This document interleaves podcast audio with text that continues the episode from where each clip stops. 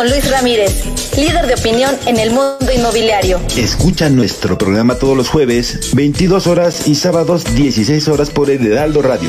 Conocerás lo más relevante de la industria inmobiliaria y aprenderás cómo vivir de las rentas en vivedelasrentas.com a través de inversiones seguras que te generarán mayores rendimientos y plusvalía para consolidar tu patrimonio. No te pierdas las entrevistas con los principales actores del sector inmobiliario y todo sobre la industria de la vivienda. Solo aquí, Mundo Inmobiliario, con Luis Ramírez, líder de opinión en el sector. Por el Heraldo Radio. Mario Maldonado en Bitácora de Negocios. Bueno, pues se comienza ya a delinearse de forma más clara cómo quedaron estas elecciones intermedias en los estados. Le decía que Morena se eh, pues perfila para quedarse con 10 de las 15 gubernaturas, lo cual pues es un buen resultado a nivel nacional para el partido en el poder, el que llevó a la presidencia Andrés Manuel López Obrador pero no hubo un rebalanceo, un reequilibrio que le obligarán a Morena y a sus partidos aliados pues a negociar todo el presupuesto, aunque ya vamos a escuchar al secretario de Hacienda Arturo Herrera dice que bueno que ese va a ser más fácil pasar, no tanto las reformas a las leyes y no se digan las constitucionales, pero dice Arturo Herrera que pues como para qué hacer constitucionales si se puede hacer mejor acuerdos con las fuerzas políticas, con los empresarios, con los grupos de poder y lo mismo con la reforma fiscal, ese ese es un tema eh, son buenas noticias. Ayer le decía que los mercados lo recibieron de forma muy favorable. Lunes a viernes, 6 de la mañana, por El Heraldo Radio. En el 95.1 FM, Heraldo Radio La Paz.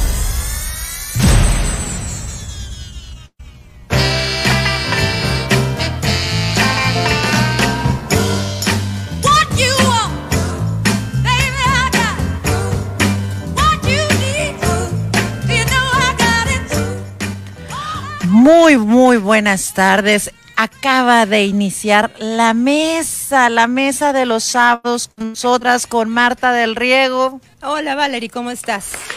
Y con Shelly Rodríguez. Hola, un gusto saludarles a todos. Pues bueno, empezamos este sábado, un sábado muy caluroso porque, híjole, parece que estuviéramos en julio con estas temperaturas tan intensas, pero no, y les cuento, estamos todavía la primera semana de junio y ya pinta para ser un año, un año muy, muy, muy caluroso. Pues esta semana en la mesa vamos a tener muchísima información, pero además vamos a platicar de temas súper divertidos, súper entretenidos y que nos van a ayudar también a ver todo lo que está sucediendo en nuestra ciudad de La Paz, ¿verdad, Marta? Así es, y bueno, y caluroso también estuvo el ambiente electoral, ¿no? De la semana pasada se llevaron a cabo las elecciones intermedias en nuestro país, en el que se pues, renovaron 15 gubernaturas, así también congresos locales y la Cámara Baja, es decir, las diputaciones. Y fue muy interesante los resultados que, que arrojó la, la, la pasada elección, ¿no, chicas? Realmente creo que que fue también eh, materia de estudio cómo se interpretó a través de medios de comunicación, a través de redes sociales, pues estos resultados que, que arrojan muchísimas lecturas, ¿no, mi querida Nash? Sí, que todavía ni siquiera había un final a toda la controversia que había de que sí contaron bien los votos, que no los contaron bien. O sea, pero ya, ya por fin se acabó, ya se acabó las campañas, se acabó el recuento y ahora ya tenemos los resultados. Así es, y bueno, es interesante ver cómo empieza a transformarse eh, estos eh, contrapesos en, el poder. Eh, dentro de, de, los resultados que llamaron muchísimo la atención fue pues en la, en la parte central de, de México, en el que Morena pues pierde algunos de los lugares, algunos de los curules que corresponden a lugares que ya por tradición, digamos, eran sus cotos de poder. Sin embargo, también tenemos la contraparte en el que logra hacer de alrededor de, no sé si 11 o 12 gobernaturas, así con, también la mayoría de congresos locales. Entonces, que, eh, genera este tipo de, de, situaciones, pues como decíamos, ¿no? Lecturas eh, muy distintas y, al gusto de cada quien, ¿no, querida Valerie? Así es, en el caso de Baja California Sur, pues el gobierno del estado de Baja California Sur va a estar encapaz, encabe, encabezado precisamente por el profesor Víctor Castro Cosío, que a quien el día de mañana le entregan ya su acta de mayoría y también va a ser muy interesantes, sobre todo para las mujeres, porque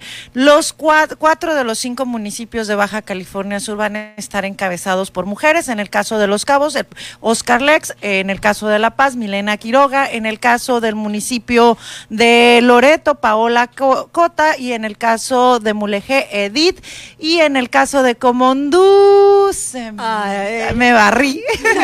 Pero bueno, también es una mujer. Entonces, esta composición que se va a estar dando en el Congreso, de, en, el, en los municipios y en el Congreso del Estado, pues va a ser muy interesante y ya pasaremos a la etapa de reflexión y a la etapa de preparación precisamente de esta transición de gobierno.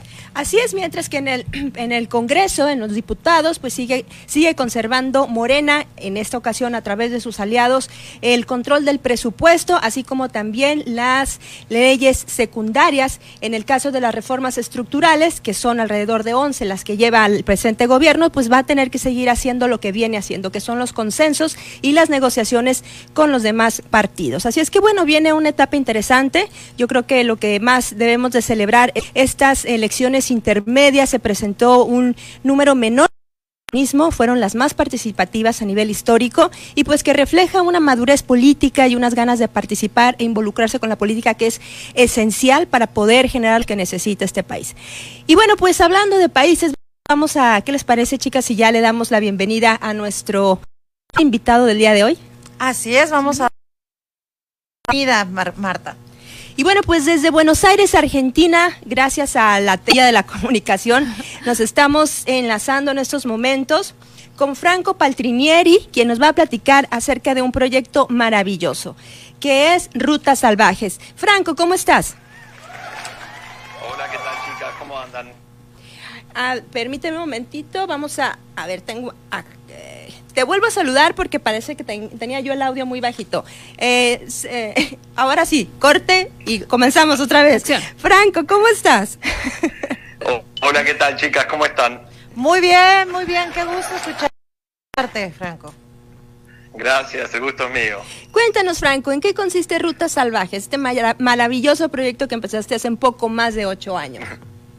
Sí, bueno, Rutas Salvajes es un proyecto de viaje que inicié en el año 2012 eh, en Buenos Aires, Argentina, yo soy argentino, en el que consistía básicamente en hacer un cambio de estilo de vida. Yo estaba trabajando, bueno, en una oficina en el centro de Buenos Aires, estudiando a la noche, y, un día decidí de alguna manera cambiar con ese, romper con esa rutina, y compré una camioneta, una combi, y me propuse unir todo el continente desde el sur de Argentina, Ushuaia, hasta el norte de Alaska. ¿Y cómo, cómo fue la logística? Porque, a ver, no sé, no, eh, ya habías tenido tu experiencia en viajes anteriores, tenías experiencia en mecánica. ¿Cómo fue, Franco? ¿Cómo fue? ¿Cómo diste este salto? Eh, bueno, es interesante, no, todo lo contrario, no tenía experiencia de nada. Eh, y en un momento he pensado como salir de mochilero nomás pero justamente por no tener esa experiencia dije, bueno, por lo menos me llevo un auto en el que pueda tener un techo, eh, no era el clásico hippie o el que iba con una guitarra y conseguía dinero en un parque, así que la experiencia tuve que ir adquiriendo en el camino y lo mismo con la mecánica. Eh, me compré una combi, bueno, ustedes en México las conocen bien, se rompen mucho y de alguna manera eso terminó siendo algo bueno para que pueda aprender de mecánica. ¿Cuánto tiempo te, eh, tardaste en preparar eh, el viaje y cuánto tiempo te tomó llegar hasta Alaska? Bueno, eh, la preparación fue muy poca porque yo tenía más que nada una desesperación por salir. No fue un viaje muy planeado en el que yo me quería ir a vivir el sueño del viaje, sino que yo estaba en una situación en mi estilo de vida que decía no me aguanto más esto, necesito salir, sentir libertad, vivir cosas diferentes. Entonces la preparación no fue mucha y después todo el viaje desde el día uno a la llegada a Alaska fueron cinco años. ¡Wow! Cinco años. Oye, ¿y, de qué vivías, eh? Bueno, he hecho de todo, eh, desde trabajar en una construcción, eh, vender sándwiches y cerveza en las playas, eh, ambulante, restaurante, hoteles, hasta que di con, con, digamos, la clave, me parece que fue transformar la combi en un food truck. Entonces, ahí en ese mismo momento que, transformé la camioneta, la, la, conocí a mi novia, que hoy es mi esposa, eh, y fuimos viviendo de la gastronomía, básicamente. ¿Qué tipo de comida era la que elaborabas o, cómo te llegó la inspiración para, para tener esta idea? Eh, bueno, la comida eran sándwiches de carne, lomitos, y yo creo que la inspiración vino más por la desesperación, porque en Latinoamérica no es fácil trabajar en un restaurante, digamos, tres meses y salir a viajar. Como que los sueldos son muy malos, entonces al final uno puede estar trabajando tres meses y viajando dos semanas. Entonces esa ecuación no me estaba dando y en un momento dije, bueno, necesito ser independiente. Pero como les decía al principio, no, no, era el clásico artista que llega a un parque, pinta o canta y, junta las monedas. Entonces tenía que conseguir algo un poco más, eh, por así decirlo, estructurado y ahí decidí eh, transformar la camioneta del food truck y ir viajando con la gastronomía. ¿Y tus ventas qué tal? ¿Cómo se vieron reflejadas? No, espectacular, muy bien. La gente la verdad que nos recibió muy bien en, todos lados, en todo el mundo te diría. Después de Alaska continuamos viajando hasta, bueno, estuvimos en Europa, en Medio Oriente, en Asia, en África, y la verdad que la gente nos ha recibido bárbaro. Oye, y todo esto, además de platicárnoslo a nosotros, eh, ¿lo tienes este, en alguna especie de videoblog o, o, un blog como tal? ¿Hay, algún sitio donde la gente puede consultar todas estas experiencias que has venido eh, viviendo? Sí, gracias, qué bueno que preguntas. Eh, bueno, vamos subiendo todo en Facebook y en Instagram. es arroba rutas.salvajes y bueno, desde el día uno que subimos lo bueno y lo no tan bueno también de viajar. En Instagram yo siempre digo que todo se ve bonito, eh, pero viajar no es fácil y tiene también sus momentos duros, así que intentamos reflejar lo máximo que podemos. Franco, ¿cuál sería el momento más difícil o que mayor experiencia ha traído todos estos años viajando por el mundo? Eh, bueno, hubo varios, eh, pero justo lo hablaba esta mañana, el primer día de viaje, yo venía, por supuesto, con muchos miedos, ¿no? Porque aparte acá el círculo me decía, ¿qué te compraste esa camioneta? No vas a poder salir ni de Buenos Aires, eh, o tú no eres el clásico, el clásico hippie, en un mes vas a estar aquí de vuelta pidiendo trabajo. O sea, todo el mundo echándote porras. Por supuesto, por supuesto. Pero al final te lo decían, pero bueno, te va a ir bien claro, porque en eso tenés ganas de, quedarte. Y con todos esos miedos, eh, se le sumó que el primer día que yo me despedí en, casa de mamá y me fui, a las 10 cuadras se rompió la camioneta. O sea que no avanzaste casi. no nada, yo creo que por el espejo retrovisor todavía podía ver a mi madre saludando. Y, y claro, tampoco sabía nada de mecánica, entonces cualquier cosa que sea para mí ya era lo peor de lo peor y de alguna manera afirmaba lo que todos me decían, que yo no podía salir ni de Buenos Aires. Así que ahí fui un poco orgulloso y dije, bueno, no vuelvo ni loco. Eh, una decisión que tuve, en la que tuve que vencer muchos miedos. Así que esa te la pongo como difícil a nivel personal. Y una en la que tuvimos mucho miedo fue en Burkina Faso, en África, en la que tuvimos que atravesar, eh, nosotros teníamos una ruta planeada y por distintas cuestiones tuvimos que desviarnos y ese desvío nos, llevaba a una zona que, está muy compleja con el tema del terrorismo. Eh, hay viajeros desaparecidos, muchas muertes, muchos ataques, y tuvimos que pasar por ahí. Y la verdad que no nos pasó nada, por suerte, pasamos muy mal. Eh, me imagino que durante este transcurso de viaje, escuchaba que lo platicabas con Marta, también te ha tocado transitar por México. ¿Cuál ha sido tu experiencia como viajero? Porque Baja California Sur es de los lugares donde más vemos personas que están recorriendo y viajando en ruta. ¿Tú qué has recorrido de México y cuál ha sido como tu experiencia? Bueno, primero te no, no tuve la posibilidad de estar en baja, eh, lo cual México, México es un país a donde uno siempre va a volver, de alguna manera u otra. Eh, es un país increíble, la gente nos ha tratado espectacular, tenemos una experiencia maravillosa. Eh, y la verdad que no se lo puede hacer todo a México, porque es interesante por todas las cosas. Nosotros ingresamos por Belice, hicimos la clásica, bueno, península de Yucatán, y nos fuimos por Chiapas, eh, por Oaxaca, estuvimos en Puebla, eh, Ciudad de México, San Luis Potosí, Monterrey y bueno, ahí salimos, ya entramos a Estados Unidos. Y nos ha ido espectacular.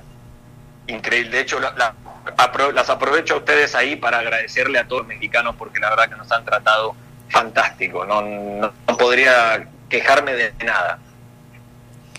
¿Y eh, cuál fue de los lugares que visitaste de México el que más te gustó? Eh, bueno, yo creo que Oaxaca fue muy bonito, eh, por, por, lo autóctono, diría yo.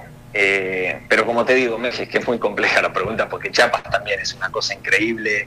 En Puebla nos han tratado bárbaro, se nos ha roto la camioneta, por supuesto, como siempre. Y para nosotros México, los que viajamos en una México es un paraíso porque está, está lleno de repuestos, está lleno de talleres, está lleno de clubes de Volkswagen que nos han eh, apoyado muchísimo, pero por lo autóctono me animo a decir, eh, y lo cultural, Oaxaca. Oye, Franco, y, bueno, sí, definitivamente hay muchísima riqueza cultural ahí en el sureste de México. Eh, yo te quiero preguntar, bueno, además de, esta primera vez, de esas primeras 10 cuadras que anduviste y que ya te replanteaste si volver o no, pero que afortunadamente el orgullo pudo más, ¿algunos, ¿algún otro momento en el que también te, se hayan replanteado en decir, bueno, hasta acá llegamos o le seguimos o qué onda? Por ejemplo, en el caso de la pandemia, ¿cómo, cómo, cómo subsistieron? Eh, eso te iba a responder, porque a nosotros nos toca la pandemia en Costa de Marfil y como todo el mundo al principio dijimos, bueno, nos viene bien porque nos movemos tanto que no quedan, no está mal estar en un mismo lugar dos meses. Así que nos acomodamos, dijimos, listo, esto en tres meses ya se resuelve.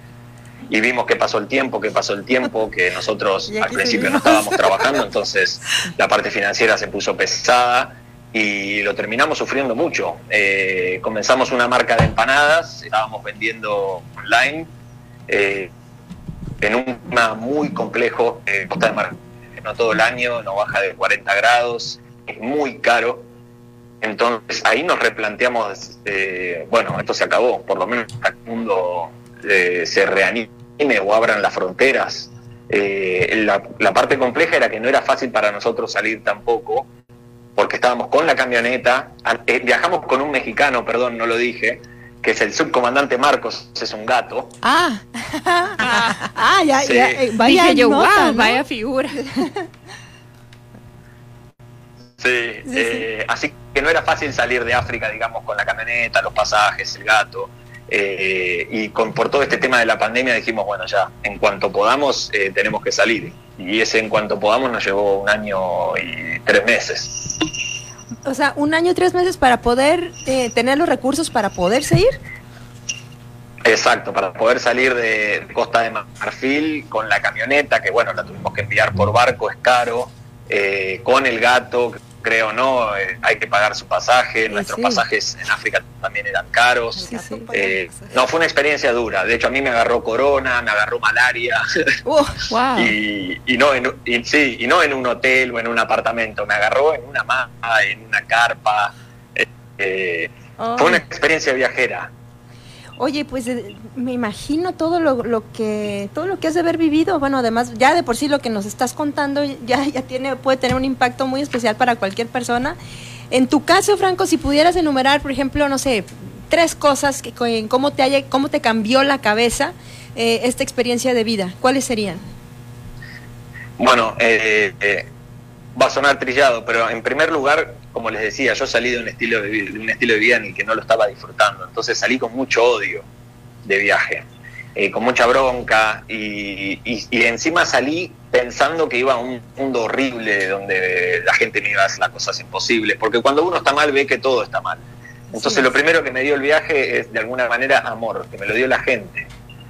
Eh, gente que quizás uno en otro contexto antes juzgaba, gente que hasta ha sido tan buena que, uno empezaba a dudar porque decía, no, están siendo tan buenos que después algo me van a hacer. O en países donde a uno le dicen, cuidado, que a los argentinos hay esto, cuidado, no te metas en ese barrio que es peligroso. Y toda esa gente a nosotros nos ha llenado de amor. Entonces era inevitable eh, regresar y, amando el mundo, amando la vida, por supuesto sabiendo todas las injusticias que hay, que también las hemos visto. Eh, y después la tranquilidad me ha dado mucha paz de poder ser quien soy, como soy, eh, con todo el mundo, eh, que eso tal vez en mi vida anterior, por así decirlo, uno no lo es del todo. Así que te diría esas dos cosas. Wow. Y vaya, y vaya cosas, Nash. Oye, y ahora que estás en esta pausa, ¿cómo te sientes después de tanto tiempo haber estado eh, viajando y conociendo? Es, es una locura. De que me puse zapatillas después de dos años. De, A ver, ah, ah, voy a hacer la volar, aclaración. Agra- ah, para para a ir ver. al aeropuerto y para regresar a. Una pausa, una pausa, una pausa. Hago una aclaración. Zapatillas en México es taco, taco alto. No, eh, zapati, no, eh, Zapato. eh, lo que se puso, lo que quiere decir Franco son tenis. Ah. Sí, porque luego decir, bueno, Ah, hasta sí, claro, cambió, perdón, perdón, perdón, cambió exacto, la identidad de poner- Dije, qué género. estilo tan Bueno, interesante para viajar, ¿no? Sí, Sí, no, sí, ya en cuanto se puso las zapatillas se del vestido y se vistió de, bueno, pues no, ¿verdad? Ya, ver, se, sentía, perdón, perdón. se sentía raro ponértelas, ¿no? Ah, no, sí, claro, se sentía raro, pero lo bueno es que haber regresado acá, eh, no es lo mismo regresar a, Buenos Aires desde, por ejemplo, Estados Unidos o desde Europa que hacerlo desde África. Entonces uno aquí valora muchísimo más lo que tiene, lo que ha tenido toda la vida, porque ahora sí veníamos de un lugar en donde la gente caminaba kilómetros para ir a tomar agua.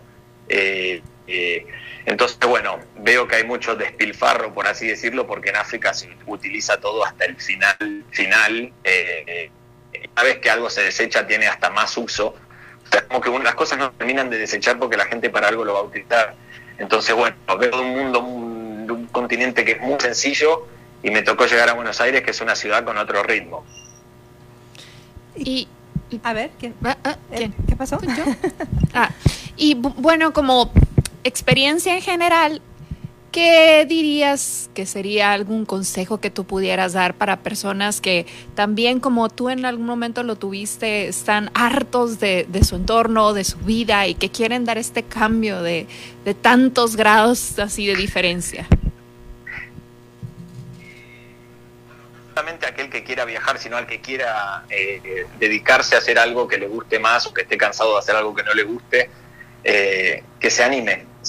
Suena muy tonto, pero eh, cuando uno hace lo que le gusta, es muy difícil que pierda, eh, porque por lo menos va a hacer lo que le gusta. Y cuando uno hace lo que no le gusta, por más que, tenga una mejor remunera- remuneración, eh, al fin y al cabo está haciendo algo que no le gusta, entonces no, no va a ganar nunca. Eh, eh, por supuesto que cada uno ahí tendrá sus miedos, pero que te anime. En el caso de viajar, eh, a mí me ha pasado que tengo que vencer muchos miedos, aparecer o no, porque esto no termina, miedos hay siempre, pero en este caso que se anime. Qué, qué importante el tomar la valentía de estos nuevos retos y demás. ¿Qué viene para Rutas Salvajes durante este año? ¿O cómo pudiéramos a lo mejor apoyar en este proyecto? Porque vemos que has generado también un libro donde has plasmado pues parte de estas rutas que has recorrido. ¿Qué viene en este momento para, para ustedes?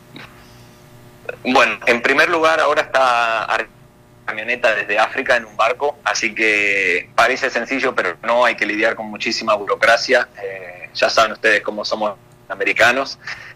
Que el primer objetivo es ese, estamos dando pasos cortos. El segundo es poder hacer que Olga, eh, que es otra participante del viaje, que es rusa, pueda ingresar a Argentina porque con esto del COVID estaba un poco complicado. Una vez que renovamos el equipo vamos a recorrer eh, Argentina. Y es cierto, tenemos un libro que de hecho nos lo han hecho en México, los tenemos de hecho en Ciudad de México, así que cualquiera que quiera adquirir uno se pone en contacto con nosotros. Como les decía, las, redes sociales son arroba rutas.salvajes y de alguna manera ahí se los hacemos llegar.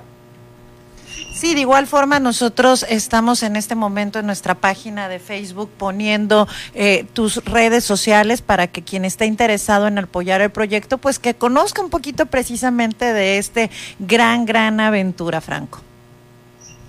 Y Qué grande. Bueno, sí, claro, bienvenidos. Bienvenidos todos a las redes sociales. y bien, pues Franco, vamos a también estar esperando para cuando vengan a recorrer la baja. Uy, sí, sí, no, esa es un, lo tenemos en la lista de pendientes. Así que lo, lo ideal sería poder ir con la camioneta. Si no, bueno, conseguir una combi ahí en México. Que acá vas a conseguir, eso te lo aseguramos.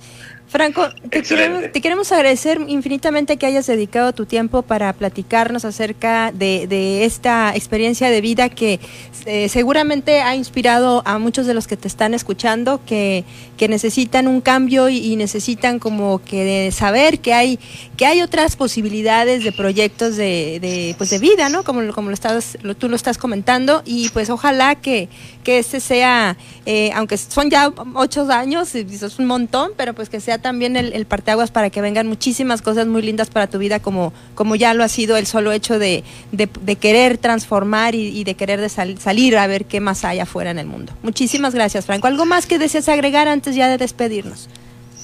No, bueno, agradecerle a ustedes y a, a través de ustedes a todos los mexicanos, mexicanas que nos han apoyado en nuestra experiencia por México. Ha sido increíble. Así que chicas, muchísimas gracias y hasta la próxima. Muchísimas gracias, Franco. Y bueno, esperamos que pronto entonces ya se puedan reunir. eh. Oye, eh, antes de que antes de que te veas, ¿qué pasó con el comandante Marcos? ¿Lo tienes ahí en Buenos Aires? Sí, por supuesto. Hoy lo tuve que llevar al parque porque no se aguanta estar encerrado en un departamento. Así que sí, es rebelde. Es mexicano, ¿eh? Ah, claro. Y es y comandante Marcos además. Encima. Bueno, bueno, muchísimas gracias, Franco. Muchas gracias. Cuídense, chicas. Hasta luego. Hasta luego. Y bueno, pues vamos a un corte. Esto es La Mesa. Ya volvemos con más. Desde La Paz. La mejor señal informativa y de contenido. El Heraldo Radio XHB CPZ FM en el 95.1 de FM. Con la H que sí suena y ahora también se escucha.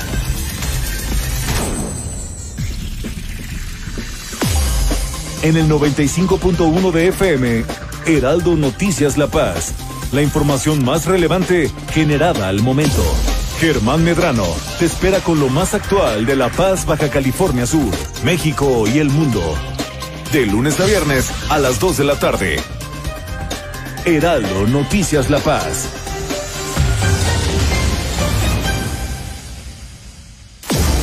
Las entrevistas, los personajes que hacen historia y el análisis profundo de los temas trascendentes. Pedro Mazón los espera de lunes a viernes a las 8 de la noche para que junto con los expertos analizan la información que necesitas conocer.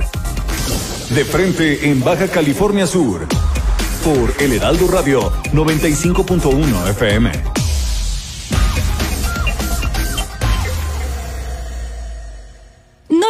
Si te sobran algunas hojas de albahaca, aprovechalas y prepara una pasta verde para la comida. Cose la pasta durante 7 minutos. Mientras, licúa perejil, ajo, almendra, pistache, alcaparra, queso parmesano, albahaca, aceite de oliva y agua. Añade la salsa a la pasta y listo, que nada sobre. Échale la mano al mundo con Sobra Cero. Heraldo Radio La Paz 95.1 FM. Las noticias con Javier Alatorre, con la cobertura radiofónica más grande e importante del país. Si no me equivoco, ya este la Ciudad de México arrancó en verde y fíjate que fue como un banderazo de salida muy curioso porque en muchas de las casillas en diferentes estados del país, nada de que de dos en dos y todos con cubrebocas. Bueno, en la que a mí me tocó, sí. Yo puedo decir que en mi casilla yo llegué tempranito, estaban todavía terminando de instalar y así me veían como, espérate, si todavía no abrimos. Le digo, no, yo aquí me quedo parado, serio, callado, no Sí. digo nada. Si quieren les ayudo. Y ya terminaron de instalar y muy, muy, realmente muy rápido, muy entusiastas todos los funcionarios de casilla porque son vecinos, pues, Sí. ¿no? Todos con cubrebocas. A lo mejor porque era yo casi el primero, pues todo era así muy, muy, a ver, te voy a tomar la temperatura. Ah, muy bien, ahora te voy a tomar esto. Entonces, realmente yo quedé muy, muy, muy satisfecho con, con la operación en, en mi casilla. Lunes a viernes al mediodía. Una alianza de Heraldo Media Group, Grupo Audiorama Comunicaciones. Marta Anaya, la entrevista. ¿Qué tal? Nuestra charla hoy es ni más ni menos que con Santiago Nieto, titular de la Unidad de Inteligencia Financiera bombazo, ahora sí, que con la orden de aprehensión contra el gobernador de Tamaulipas, Francisco Javier García Cabeza de Vaca. ¿Cómo lo ves? Así de entrada. A ver, primero creo que sí es un hecho inédito por muchas cuestiones, hay que, hay que plantearlo así. Primero se trata de un gobernador en funciones y segundo se trata de un procedimiento que ya pasó por la Cámara de Diputados, la sección instructora y el Pleno determinaron eliminar la, la protección constitucional, la inmunidad constitucional que tenía el fuero, que tenía eh, el gobernador Cabeza de Vaca. Y después tenemos una, un tema este, muy importante, incluso de discusión constitucional. Domingo a las 8 de la noche. El referente con Solórzano.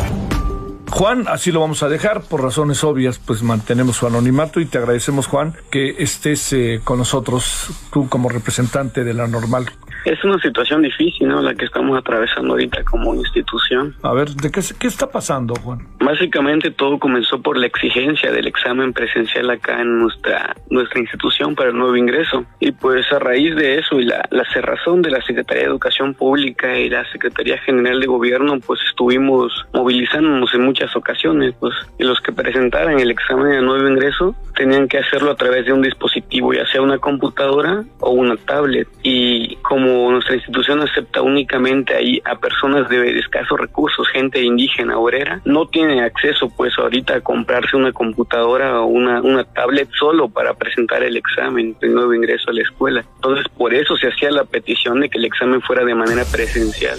Lunes a viernes, 4 de la tarde, por El Heraldo Radio.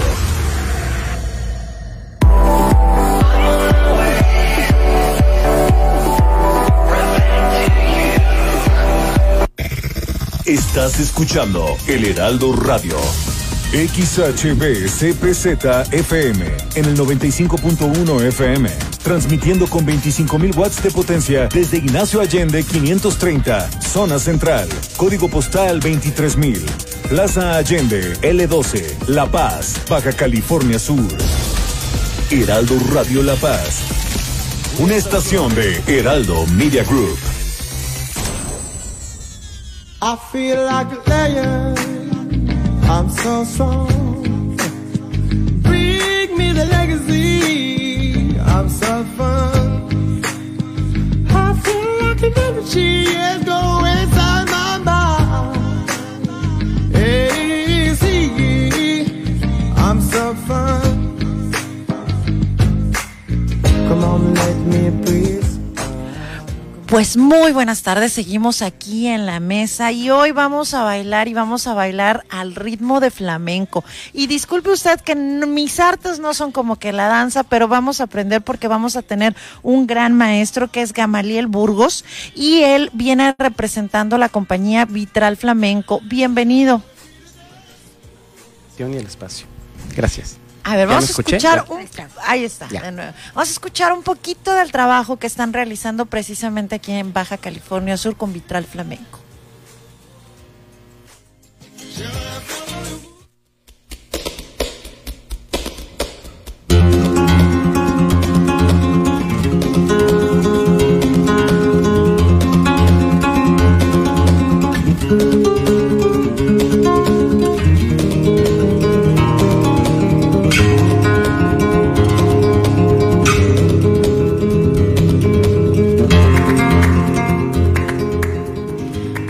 Pues se escuchan unas hermosas guitarras, se escucha el músico, los, el zapateado, precisamente todo lo que es esta danza, el baile y la energía que caracteriza al flamenco. ¿Cómo es que llega el flamenco a Baja California Sur? Bueno, este, bueno, primero que nada, gracias por la invitación al programa y este espacio. Pues eh, bueno, eh, yo originalmente, bueno, yo soy oriundo de la Ciudad de México, allá me formé desde muy pequeño en la danza. Y bueno, ya con los años eh, uno busca su, propio, su propia compañía, su propio espacio. Y logro llegar a Los Cabos por invitación de primero de mi hermana, me gustó el lugar y empiezo a crear eh, los primeros tablaos. En la, en, la Paz, en La Paz y en Los Cabos ya se habían presentado cuadros de flamenco invitados, es decir, compañías que se invitaban, el gobierno de cultura las traía, pero eran externas, es decir, venían del DF. De hecho, aquí estuvo la compañía de Cristóbal Reyes, que es un bailador muy importante que ha hecho mucha escuela en México y trajo bailadoras mexicanas, pero todo externo. Igual en Los Cabos se ha hecho flamenco, pero se traía de fuera. Ese alguien de Sevilla se contrataba, venía, hacía los dos, tres eventos y se iba. Yo lo que hice fue empezar a establecer el flamenco con mexicanos, es decir, con gente de la baja. Eh, me vine a quedar a Los Cabos eh, con toda la carrera que tengo y que bueno, que sigo, nunca deja uno de aprender, pero yo ya tengo una carrera muy, muy sólida en la danza. Entonces, Desde eh, los seis años, dices, Sí, ¿no? empecé a bailar el ballet desde, yo desde muy pequeño bailo. Yo vengo de familia muy artística. Mi madre es pintora, mi, mi papá, eh, tengo, soy hijo de un médico, una persona muy eminencia, una persona eminente en el área, pero también tengo un hermano que estudió pintura y escultura en Bellas Artes, es- tiene la licenciatura. Entonces, lo artístico de parte de la familia de mi madre se dio. Yo bailo todo desde pequeño, no nada más flamenco. Yo desde chiquito sacaba a mis tías a bailar salsa, cumbia, merengue, o sea, soy un bailarín natural. Nat- Entonces, lo que hace la escuela nada más es afinar, como que darle Dar la técnica, exacta ¿no? técnica, el ballet, Encauzar el talento, ¿no? encauzarlo, pulirlo, pero ya eh, creo que el arte es algo que ya traes, ya es algo como, como alguien que canta desde pequeño, toca instrumentos, tiene la habilidad para actuar. Hay niños que son muy histriónicos desde pequeños, entonces Es que de hecho antes de caminar primero Sí, bailamos. Sí, es, eh, la música te mueves, eh, cantas eh, y, y creo que el arte yo considero que es una cuestión intrínseca en el ser humano, natural. Obviamente algunos lo tenemos más marcado, otros más como escondido, pero yo creo que toda la gente tiene un talento artístico, sea pintura, literatura, canto, danza, no, no, no es exclusivo el arte. Entonces, bueno, empecé a crear este concepto. Trabajé mucho con el gobierno de cultura, de hecho trabajo mucho con el gobierno de cultura de Los Cabos. Me conocen pues desde hace 12 años, eh, los Radio Mi, este Cabo Mil, este Tribuna, han seguido mi trabajo, su californiano. Eh, ya tengo mucho tiempo creando, tratando de ir creando la escuela y el ambiente propicio para formar un flamenco subcaliforniano. Y es muy importante subrayar que no pretendo hacer un flamenco andaluz ni, ni- ni español, porque yo soy un mexicano. Entonces, eh, yo aparte bailé folclore mexicano muchos años, conozco mucho de mi cultura mexicana y México es un ramillete de folclore maravilloso. O sea, México es un- una cultura muy rica. Yo lo que hago es eh, transmitir el flamenco a, a a partir de cómo lo siente un mexicano. El Ujú. mexicano es más dulce. Somos una cultura que le celebra la muerte. O sea, en Europa se sorprenden porque qué cultura le celebra la mu- muerte y festeja el 2 de noviembre y pones un altar y, las flores y, y recuerdas a tus difuntos. Entonces, el mexicano mm, no, no puede transmitir el flamenco igual que un andaluz o un gitano, porque el flamenco tiene un, un trasfondo de mucho dolor de mucha persecución por los gitanos. Entonces, no soy un gitano, no pretendo serlo. Yo soy un mexicano, nunca he sido perseguido por nadie. Entonces, trato de transmitir el flamenco a partir de mi sentir. Entonces, el flamenco mexicano es más ligero, es más dulce, no es tan em, agres- Aguerrido, ¿no? agresivo, tan fuerte como lo hace una gitana. Allá tú lo ves y obviamente el flamenco es un mar de, un- de- de emociones muy densas. y, y aquí el mexicano somos por el temperamento más alegres, el mariachi mexicano, o sea, nuestras fiestas son, somos de gritar, de bailar, de, de- celebrar las tragedias, o sea, el mexicano se ríe de las tragedias. Y a veces se critica mucho, pero creo que eso es lo que nos mantiene, como, nos hace diferentes en el mundo, por eso México es mágico para muchos, porque de cosas muy trágicas hacemos cosas que florezcan. Es- Y- es somos resilientes, somos Ujú, un pueblo resiliente. Mucho. Y, yo creo que desde la conquista, ¿no? Y De- eso es lo que buscas transmitir a través de estas guitarras. Nos platicabas precisamente que son sudcalifornianos quienes Sí, te eh, acompañan en también, eh, guitarra. ¿no? Fíjate que yo traía, había traído guitarristas o habían llegado guitarristas externos a trabajar conmigo. En Los Cabos casi todos los guitarristas que hay de flamenco han trabajado conmigo, casi todos, porque es muy difícil encontrar un guitarrista que toque flamenco para baile y para cante. Eh, no es lo mismo tocar una rumba que acompañar el baile flamenco, eso se requiere mucho estudio. Eh, la gente piensa que tocar una música de David Bisbal es flamenco o Azúcar Moreno es flamenco. Son rumbas. Eh, La rumba es más de origen cubano, esa- son cantes que le llaman de ida y vuelta, que tienen influencia latinoamericana, la mezcla, pero el, propiamente el flamenco no, tiene que, no es por ahí. Entonces, encontrarte gente que tenga esa vocación y el estudio que implica eh, eh, esta arte, pues yo me encontré con Edgar González, que aparte debo mencionar que está en España año y medio hasta que la pandemia lo regresa a México por falta de recursos. Eh, él estuvo becado por la Fundación Cristina Geren. Esta fundación tiene casi 10 años, me parece, y, es- y- y trabaja con los tops más altos del flamenco en guitarra, en cante y en baile.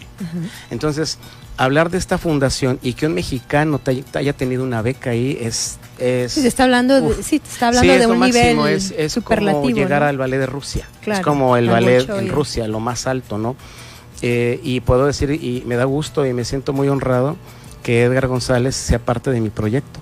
Porque es una persona con una sabiduría muy grande, un conocimiento. Aparte, estuvo en España, que eso Sí. es muy diferente de cuando lo estudias aquí y cuando vas a España. Él sí sabe cómo, entendió el lenguaje, sigue estudiando y esta beca que lo sostiene lo sigue manteniendo en comunicación con ellos.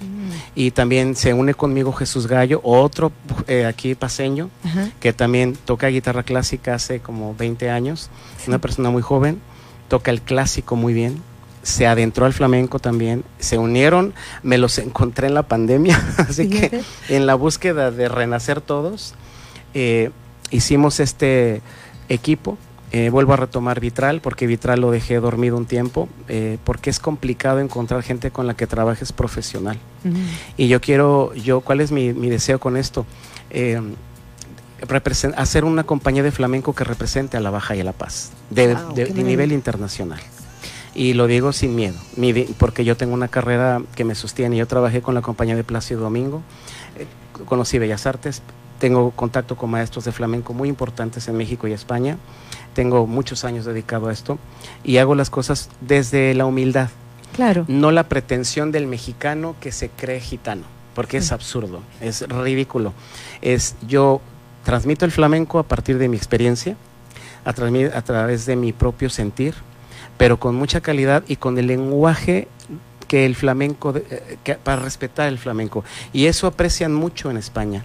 Eh, aprecian más el flamenco cuando lo baila un mexicano desde su sentir que cuando es la pretensión, ¿no? Claro. De, de- de ponerte el arete y hacer cosas que son inimitables. Sí. Es como el es como el mariachi nuestro, ¿no? Eh, solamente los mexicanos sabes, sabemos cómo se siente un mariachi, Ándale, ¿no? exacto. Que si un extranjero y si ves a un extranjero que lo haces lo hace con dignidad te gusta, pero cuando está la pretensión de ser algo que no eres, eh, raya un poco en el. Pierde, ¿no? Pierde, Pierde el- la- pierde la- la, el- la- de- como yo explico, el sabor, la incluso honestidad. la, incluso la identidad, porque el mismo flamenco mexicano tiene su Ah, identidad. claro. Si no, no, aparte el flamenco se nutrió de todo. O sea, Exacto. si no hubieran llegado los gitanos a España y Andalucía no los hubiera acogido, porque ellos fueron perseguidos, no, no nace el flamenco, porque Andalucía ya tenía su propia cultura. Eh, fue, España estuvo 800 años, somet- igual por los moros sometida, tenía, tiene mucha cultura de los, la onda morisca Sí. también las cosas africanas, o sea, hay muchas cosas que convergen.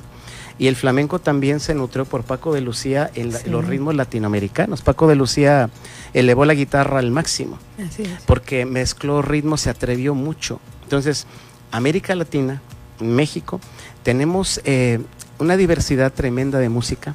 En nuestra música mexicana se ve el sesgo español, en Veracruz, por ejemplo, en Yucatán, la postura de los yucatecos para bailar que simulan las castañuelas. Sí. Eh, entonces, es imposible no tener, eh, hablamos el castellano, entonces, es imposible no tener una hermandad con España. Y yo creo que deberíamos apreciar eso, ¿no? Que México, de, de toda esta mezcla, creó todavía un folclore también bellísimo, pero nuestro folclore es muy alegre. O sea, Veracruz, Jalisco, Oaxaca, son, eh, el México es muy alegre. Y el flamenco es un poco más solemne, un poco, es, es más personal, es más de, de vísceras, Sí. es más de temple, pero desde un mexicano eh, el sabor es distinto. Entonces, eso es lo que queremos hacer. Y creo que, de hecho, hoy tuvimos nuestra primera producción grabada en video. Estamos trabajando mucho para presentar algo de verdad con mucha dignidad. Hemos trabajado seis meses con todo este proyecto, coreografía por coreografía, retomar estudio. Eh, a mí me sirvió para la pandemia que nos estuvo, nos tuvo a todos muy contenidos, contenidos trabajar con mis alumnos en casa, recrearnos. Ah, eso, te iba a preguntar también, porque bueno, el, el, el, si bien es un proyecto muy ambicioso de generar una compañía, y qué bueno que ese tipo, ese tipo de proyectos existan o ese tipo de visiones existan, porque si no lo pones ahí, entonces pues nunca suceden cosas. Pero en ese sentido, pues esto implica formar cuadros, formar bailarines. Y en ese caso, eh, pueden, la, por ejemplo, la, estoy, estoy pensando en la madre de familia que a lo mejor está escuchando y que tiene un hijo bailarino, una hija bailarina, pueden acudir a las clases contigo. Es que de eso se trata. Pero allá en Los Cabos. De no, y de hecho incluso estamos buscando la posibilidad de venir a La Paz a dar talleres. Porque, digo, hay gente que no puede trasladarse hasta allá. Y ahora con la pandemia y como están las cosas otra vez, pues, pues tenemos que tener cuidado, pero creo que si hacemos las cosas desde una, de una manera muy positiva, cuidada, ordenada y con un objetivo noble, porque la compañía tiene el objetivo noble, no vamos a la pretensión porque creo que si no nos damos cuenta que la pandemia nos cambió la vida a todos, porque todos vivimos, perdimos gente, yo creo que la mayoría tuvimos pérdidas, entonces no se puede ser el mismo antes de la pandemia.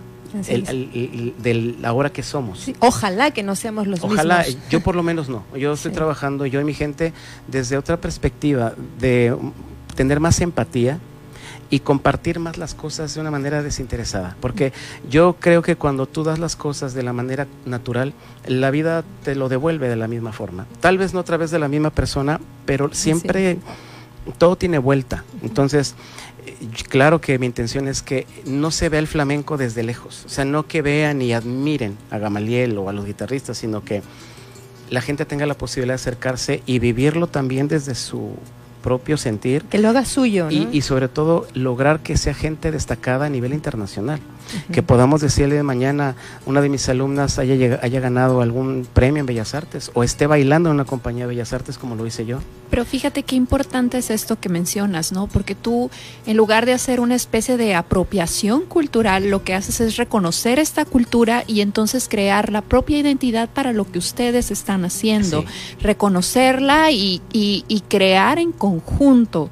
Eh, sobre todo me llama la atención esta parte que decías, ¿no? Nosotros este, queremos crear empatía y eso lo transmites a través de la misma danza, de la música.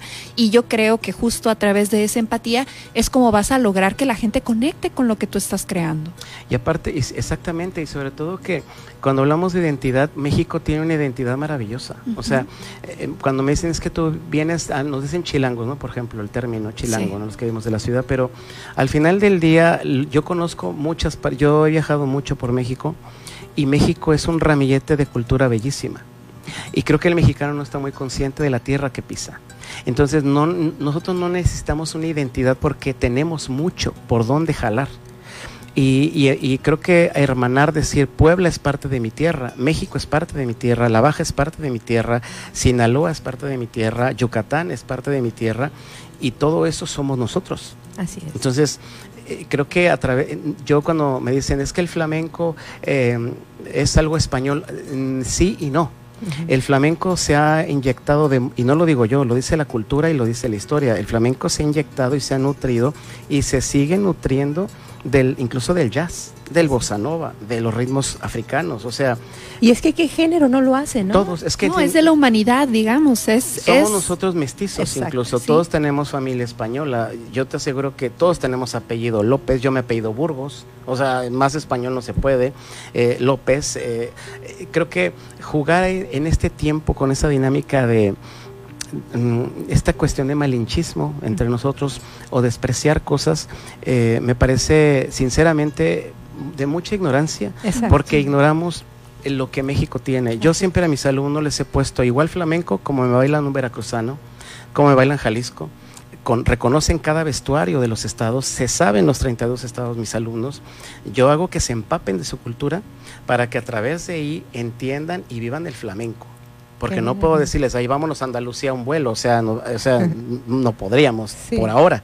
Que la intención sería algún día poder viajar, ¿no? Con y ellos. finalmente todo el arte es vivencial, ¿no? Tienes que transmitir, tienes que respirar danza, tienes que pintura, lo que te desempeñes dentro del arte es un poquito poder empatizar con esto, abrazarlo y poderlo transmitir. En este trabajo que estás realizando precisamente aquí en Baja California Sur y en Los Cabos, ¿qué, ¿cuál ha sido tu experiencia de trabajar, por ejemplo, con jóvenes o con niños? ¿Cómo les ha cambiado la vida el poder estar cerca de, un arte tan bonito como es la danza? Pues mu- muchísimo. Yo puedo decir que la pandemia rescató a mis alumnos de muchas cosas, de la depresión, del desinterés de maestros, de estar frente a, una computadora fría, estar todo el tiempo sentados con una vista fija, eh, el no tener la atención.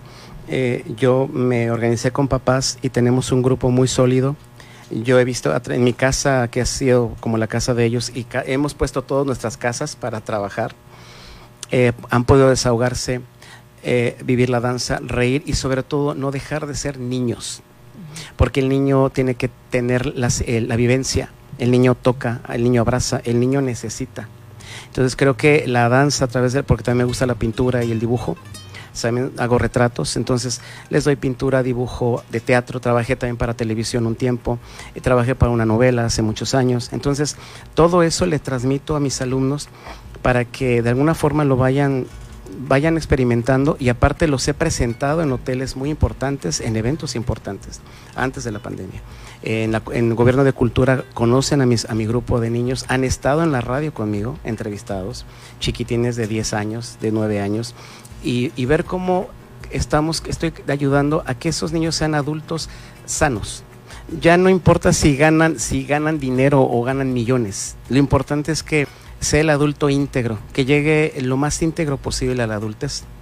Porque también yo creo que un niño bien tratado es un adulto que puede ser muy productivo para la sociedad. Entonces la infancia marca la existencia de todos. Lo que más nos recordamos, lo que más nos marca es la infancia. Entonces, ¿qué trato yo de hacer que mis alumnos, por lo menos desde mi trinchera, vivan a través del arte y la danza su propia personalidad, su individualidad, su personalidad y sobre todo el respeto entre ellos. No hay competencia. Yo no creo alumnos para competir. Nunca es de que se ríe porque se equivocó, porque tiene más facilidad. Ellos se apoyan, se ven como familia, discuten como todo, porque como, como se ven como hermanitos.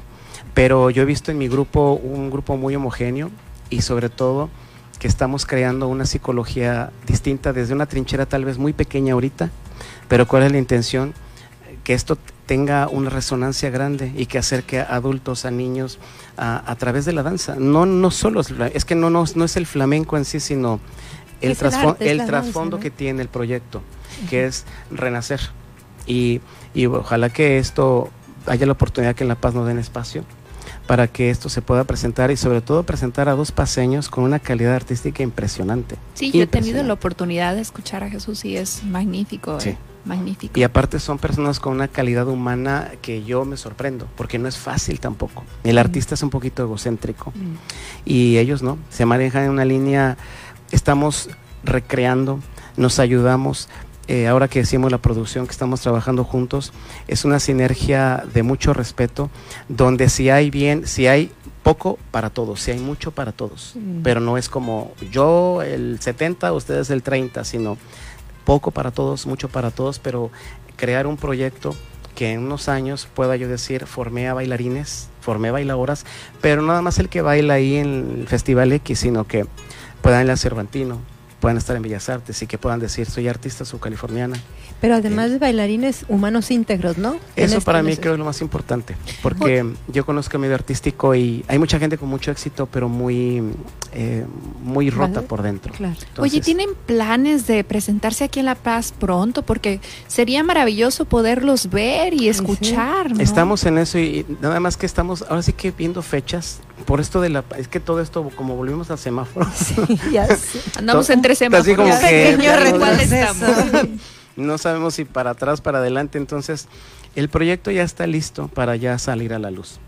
Eh, estamos ahorita precisamente vinimos a La Paz para buscar espacios y en cuanto tengamos ya el porque tenemos muchos platicados, hay mucho interés, pero queremos hacer las cosas con mucha prudencia también, Claro. ¿no? Y bien organizadas, eh, todo que esté organizado para que todo salga lo mejor posible.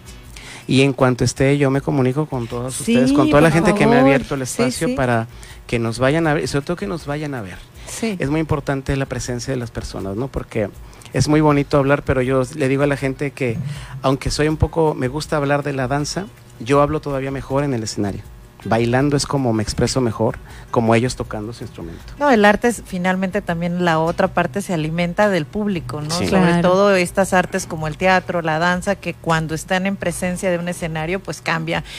Si hubiera alguna persona que nos esté escuchando desde Los Cabos que esté interesada en participar o acudir a estas clases, ¿dónde pudiéramos localizarte? Tenemos la página de, de Vitral en, el, en Instagram y en Facebook.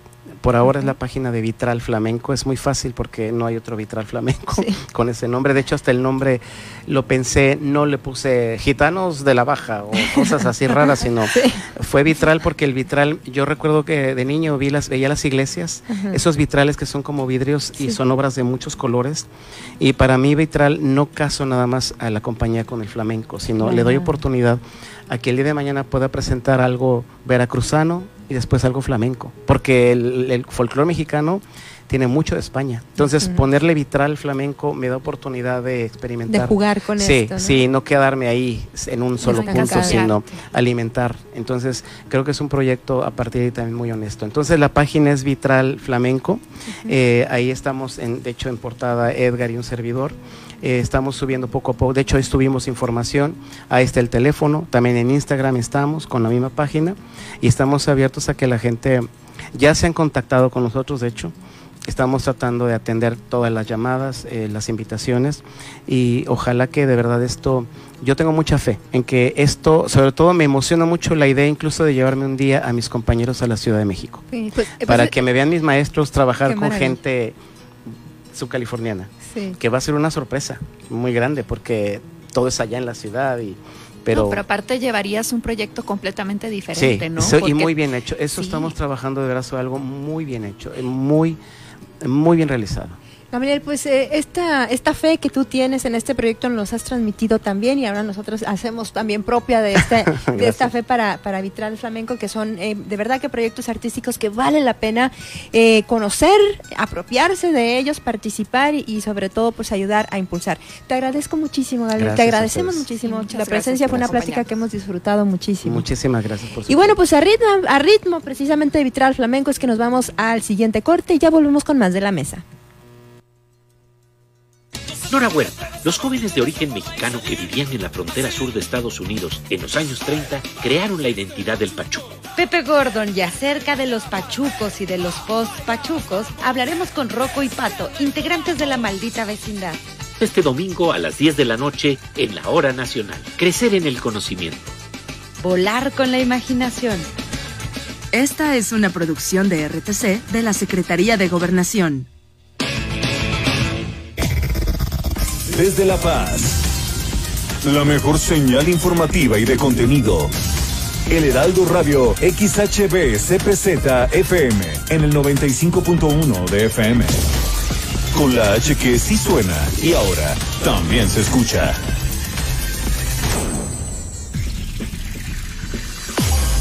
En el 95.1 de FM, Heraldo Noticias La Paz. La información más relevante generada al momento. Germán Medrano te espera con lo más actual de La Paz, Baja California Sur, México y el mundo. De lunes a viernes a las 2 de la tarde. Heraldo Noticias La Paz.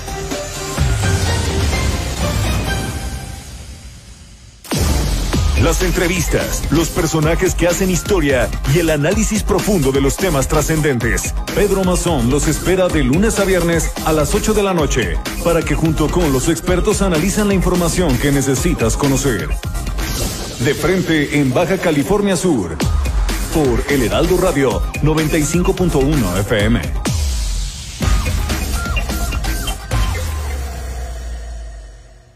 Sofía García y Alejandro Sánchez, informativo El Heraldo, fin de semana. Agradecemos que esté en la línea telefónica a Ángel Aguilar Camacho, especialista en comunicación y tecnologías de la información, para que nos ayude a entender cómo se llevan a cabo estos delitos desde las redes sociales. Pues sí, pues digo, este es pan de cada día el, hecho que ya usamos los teléfonos celulares para prácticamente todo y eso pues es un eslabón muy difícil de quitar y es muy débil porque no ponemos mucha atención en muchas ocasiones en los mensajes de quién llega, de cómo llegan y si son o no son auténticos. Pero muy pocas personas saben que en los teléfonos celulares pues también hay malware, hay virus y pues pueden llegar a ser infectados. Sábados y domingos de 7 a 10 de la mañana. Heraldo Radio, con la H que sí suena hasta en fin de semana. Sergio Sarmiento y Lupita Juárez. Tradicionalmente las elecciones intermedias tienen una menor participación de los ciudadanos en nuestro país. La última elección intermedia que tuvimos en México, la del 2015, tuvo una participación de 47.7%. En cambio, en la elección presidencial de 2018 la participación fue de 63.4%. Esta diferencia en la participación puede ser crucial. ¿Qué va a pasar este próximo 6 de junio? Es la elección intermedia más grande que hemos tenido en toda la historia, de hecho mayor que cualquier elección presidencial. ¿Significará esto un cambio en la participación de los ciudadanos? Si la gente no participa, los líderes de los partidos políticos terminarán tomando la decisión definitiva de quiénes serán los legisladores y los gobernadores en los próximos años. En cambio, si la gente sí participa, sí sale a votar, serán los ciudadanos los que tomen la decisión. Lunes a viernes de 7 a 10 de la mañana por El Heraldo Radio. El referente con Solórzano. Juan, así lo vamos a dejar, por razones obvias, pues mantenemos su anonimato y te agradecemos, Juan, que estés eh, con nosotros, tú como representante de la normal. Es una situación difícil, ¿no? La que estamos atravesando ahorita como institución. A ver, ¿de qué, qué está pasando, Juan? Básicamente todo comenzó por la exigencia del examen presencial acá en nuestra nuestra institución para el nuevo ingreso. Y pues a raíz de eso y la, la cerrazón de la Secretaría de Educación Pública y la Secretaría General de Gobierno, pues estuvimos movilizándonos en muchas ocasiones, pues, y los que presentaran el examen de nuevo ingreso tenían que hacerlo a través de un dispositivo, ya sea una computadora o una tablet. Y como nuestra institución acepta únicamente ahí a personas de escasos recursos, gente indígena, obrera, no tiene acceso pues ahorita a comprarse una computadora o una, una tablet solo para presentar el examen de nuevo ingreso a la escuela. Entonces por eso se hacía la petición de que el examen fuera de manera presencial. Lunes a viernes, 4 de la tarde, por El Heraldo Radio. Desde La Paz, la mejor señal informativa y de contenido. El Heraldo Radio XHB CPZ FM, en el 95.1 de FM. Con la H que sí suena y ahora también se escucha.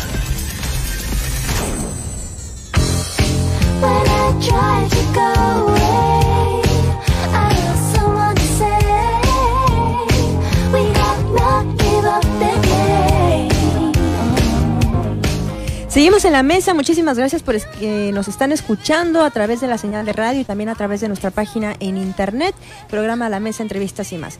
Y bueno, queremos mandar saludos a, a a- ¿cómo decirlo? Ya forman parte de la mesa. eh, saludos porque es los Chel- sí, Araceli García Rivas, muchísimas gracias, Cheli, querida hermosa, que les digo que ella es la que siempre pasa a lista. Dice, a ver, todos, ponen orden aquí en, en nuestro grupo de chat. Dice, a ver, ¡El tienen que escuchar.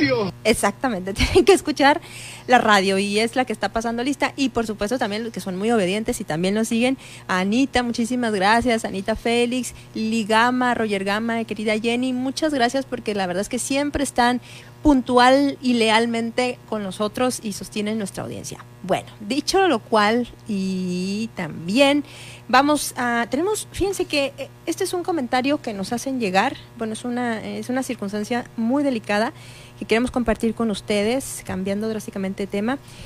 Nos están comentando vía WhatsApp que el jueves pasado atropellaron a tres ciclistas. Están bien, pero este riesgo lo viven todos los días los ciclistas, los ciclistas, perdón, que se entrenan y, y son que son pues muy jovencitos en este caso, son chicos de 15 años. Es muy triste que carros, camiones, al desesperarse porque los ciclistas los retrasan o reba- los rebasan en línea y en curvas poniendo en peligro a los ciclistas que están entrenando. Hemos, nos ha tocado ver que también algunos les echan el carro o pasan muy cerquita para aventarlos con el viento por la velocidad, les tocan el claxon y, y bueno, em, a ver, hay tres chicos los que- que vivieron esta situación y uno de ellos lo describe así a través de su cuenta de Instagram, que es Andrés Castro, que dice, esta publicación la hago con el fin de hacer conciencia. Ayer ocurrió algo que recordaré por el resto de mi vida y pido de favor a todos los conductores que no tomen alcohol cuando manejen. Si no saben cómo controlar un carro, simplemente no lo usen.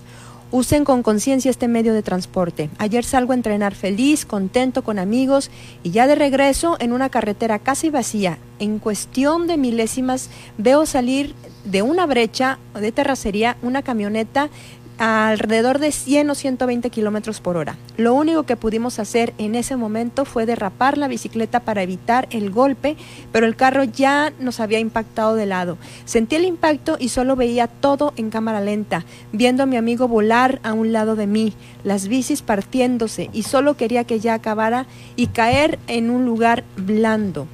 Gracias a Dios así fue. Caímos en tierra blanda y el impacto no fue tan fuerte como hubiera sido si fuera en el piso. De todo lo que nos pasó, creo yo que fue lo mínimo, ya que la camioneta nos pudo haber pasado por encima y otra historia hubiera sido. A lo que vengo con esto es que cada que veas a un ciclista, cuídalo. Arriba de esa bicicleta va alguien con sueños, metas, objetivos o simplemente alguien que salió tranquilamente a rodar y tiene una familia en casa que lo espera.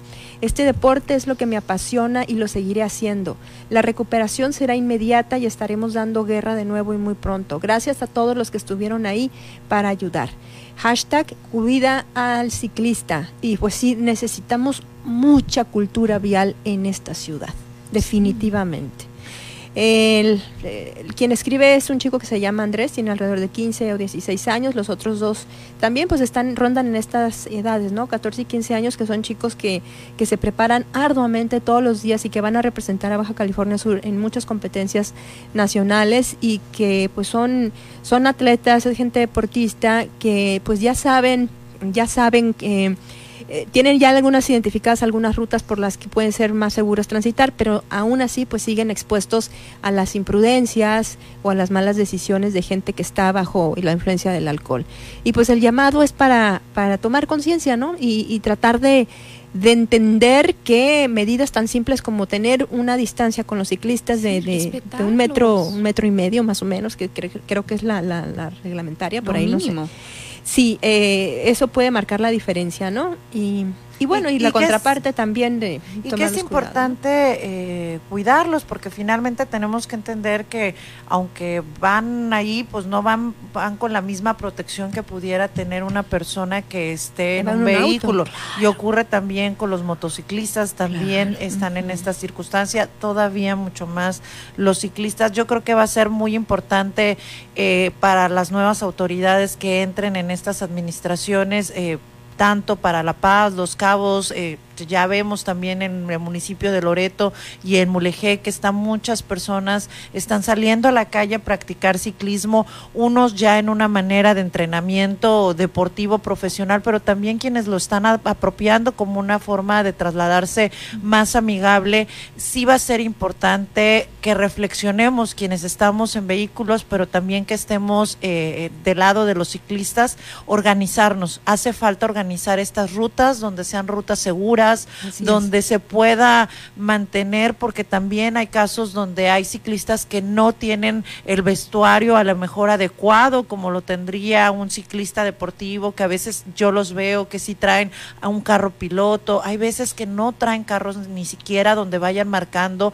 son zonas muy oscuras, su vestimenta, obviamente una, una bicicleta no refleja, este, aunque traiga las luces, entonces sí es importante cuidarnos todos, porque creo que tampoco un automovilista va buscando en la calle a ver qué, a, a- a qué percance va a realizar, ¿no? Yo creo que tenemos que tomar conciencia cada uno desde la unidad en la que esté manejando, hacerlo de una manera muy responsable y si logramos organizarnos entre todos, yo creo que va a ser mucho más funcional y mucho menos riesgoso para quienes están más en riesgo, ¿no? Que es en el ciclista o el peatón. Por supuesto. Y, y como bien dices, no, es va a ser extraño que un que, que un automovilista pues eh, busque hacer daño. Sin embargo, los hay y los hay inconscientes y los hay alcoholizados y los hay gente que no que pues por distorsiones, por estupidez, por imbecilidad o lo que tú quieras. Y para esos casos la autoridad sí tiene que ser súper estricta y aplicar los controles y las medidas necesarias, porque el, el- el ciudadano común, gracias a Dios, pues es el que puede tomar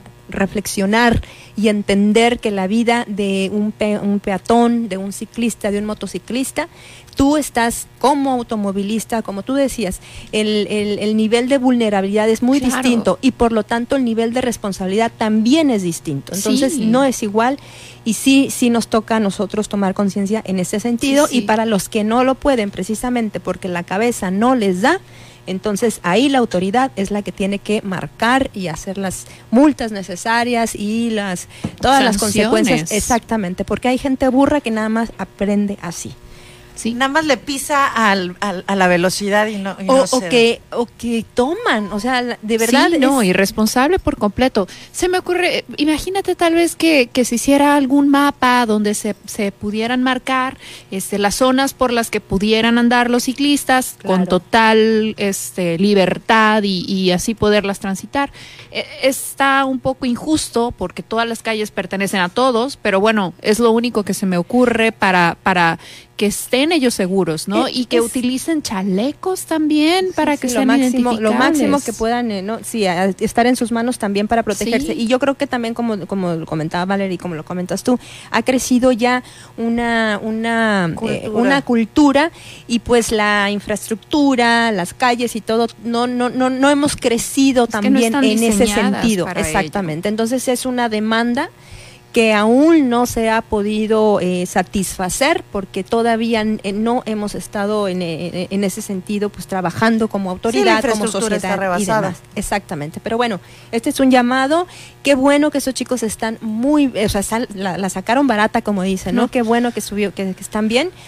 Y, y bueno, pues el llamado queda, queda para eso y, y- y listo. Ahora Reflexionemos, cuidémonos entre todos, Exacto. eh, llevemos al extremo las medidas que podamos, podamos realizar, porque precisamente más vale salvar una vida que, que cualquier otra circunstancia que pudiéramos tener el camino. Pero, ¿qué creen? Estamos llegando a esa sección donde no sabemos si Marta del Riego va a estar en modo relax, va a mandar todos por allá, les va a dar oportunidad de todo, o nos va a hacer reflexionar profundamente sobre nuestra conciencia. Y los temas están muy buenos. Y de hecho, vamos a empezar. Ah, pero vamos a decir a dónde vamos, ¿verdad? Ah, sí, vamos a Ah, la- sí, claro, perdón, asumimos que ya por primera vez y no tiene idea esta introducción los y hoy para tenemos allá. un invitadazo por acá. a ver.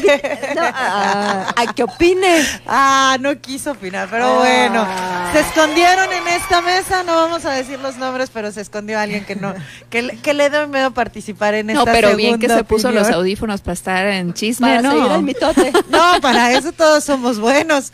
A ver, vamos a empezar en esta segunda opinión con los dos casos que llegaron esta semana. Recordando que la segunda opinión son casos que ustedes nos mandan sobre situaciones que están viviendo.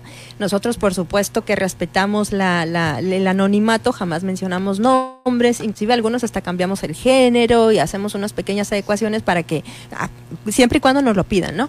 Eh, para que nadie pues diga, ah, ya sé de quién están hablando, ni, ni mucho menos. Y entonces lo compartimos con ustedes, como siempre decimos, gracias a todas las personas que se animan a compartir con nosotros sus experiencias, los cuidamos muy bien. eh, y pues si en esta ocasión no sale tu caso, porque únicamente tenemos espacio para dos, pues síguenos cada sábado porque en algún momento va a salir, se lo aseguro. Ahora Por sí, favor. entrémosle al chisme. Vamos. Va, vamos con el caso número uno. Descubrí una conversación con mi pareja y sus dos mejores amigos en los que les decía que le gustaría entrar a una cuenta de OnlyFans de una mujer que es muy famosa.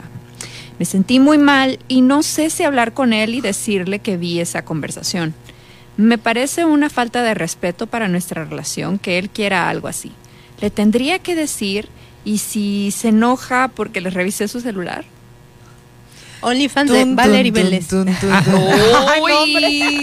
de Nacheli Rodríguez. No, no, no. no, Marta no, del. Riego, no sabía. Porque tú no, nada más a nosotros nos andas ahí. Sí, ¿verdad? Sí, ya. A ver, Expliquemos lo que es el OnlyFans, por aquella persona que no sabe qué es OnlyFans. empecemos primero con eso. Bueno, OnlyFans es una plataforma en la que inicialmente pues uno podía eh, compartir contenido y con este OnlyFans significa que nada más podías, eh, eh, la gente podía acceder a tu contenido pagando, ¿no? Como una suscripción o algo así. Pero pues a, a raíz de, de- de esta posibilidad pues empezó a ser muy, eh, muy conocida por, por presentar, eh, digamos que material erótico, para decirlo suave, ¿no? Como te puedes suscribir privadamente a ciertas cuentas, eh, pagan por ver cierto contenido. contenido. privado, entre Exacto. comillas, este, pero estas cuentas obviamente eh, por esta privacidad, privacidad, pues sí se presta a que exista contenido de todo. Sí hay mucho contenido sexual, pero también hay mucho Hay de todo. contenido de todo, ¿no? Pero ya se volvió como una clase de eufemismo el OnlyFans, ¿no? Eh, que es Sí. relativo a esto. Y bueno, pues entonces esta Y chica no está creo que sea este- para eh, lo que se refiere, no lo creo que sean curso, tutoriales un de, tutorial a de, no sé, carpintería o... Quiere aprender a pintura, Ah, a lo claro, mejor retrato de Claro. No, aparte aquí dice, Anatomía. dice, de una mujer que es muy famosa. Bueno, famosa en carpintería, tal vez. Exacto. Bueno, pero A lo es- mejor él es pintor y quiere pintar. Sí, o la carpintería quiere clavar algo, ¿no? Como dicen. bueno, a ver, vamos. A ver, Nacheli. Ay, porque yo, este, pues mira, la verdad es de que hay una situación. Sí te puede decir que qué tenías tú que andar metiéndote ahí en su celular. Y pues es verdad, es, es suyo. Y si te quieres a me- meter al ruedo a que te confronte por ello, pero luego sacar el otro tema, pues son dos pleitos que creo que te vas a tener que aventar. Primero, porque te metes al celular. Y segundo, porque es que él se quiere meter al OnlyFans. Yo le diría, ¿para qué pagar si hay tanto material que es libre? Y Pero como que le atrae a esta mujer Pero ¿y cómo en se particular, ¿no? pues sí, o sea, por, ¿cómo se enteró ella? Ajá. Pues ¿Cómo va a vio el explicar? celular. No, no, le va a tener que decir.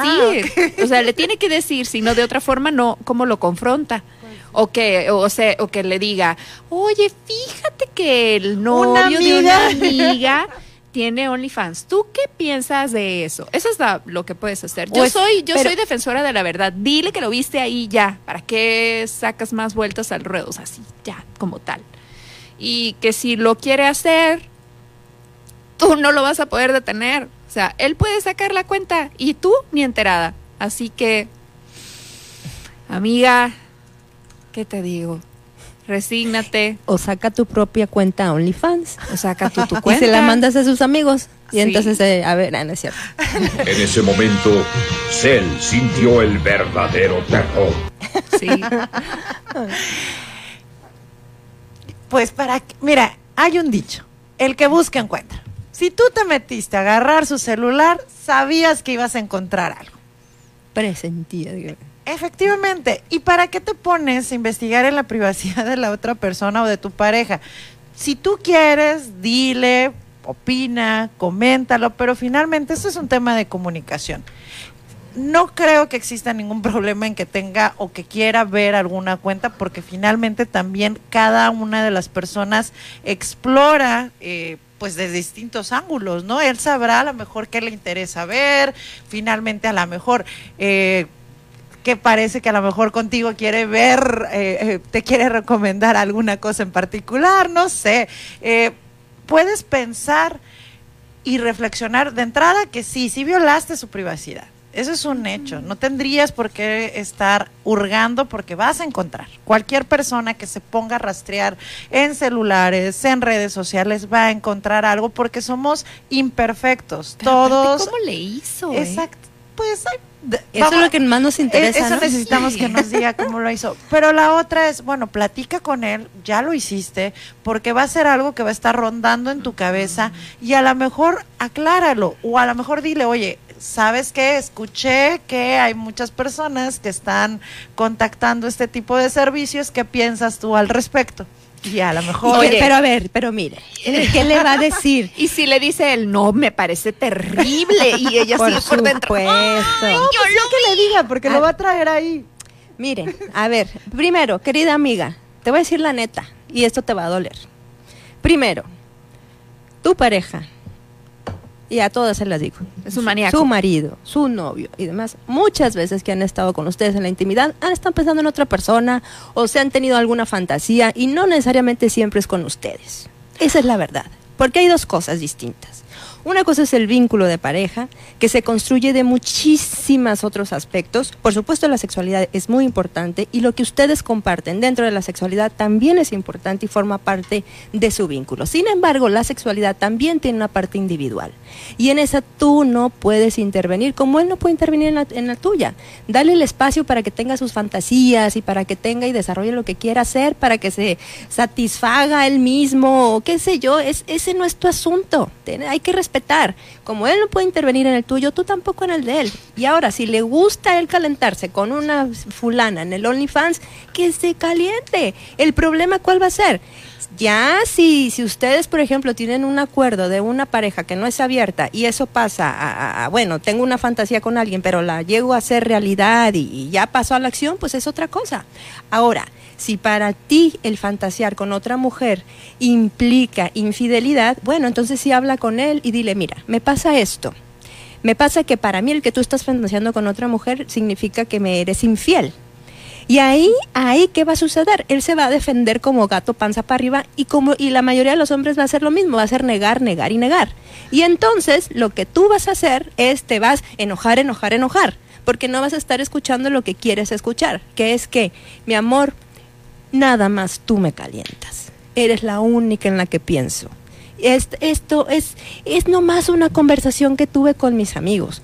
Y, pero no hagas caso, es nomás para seguirles el rollo.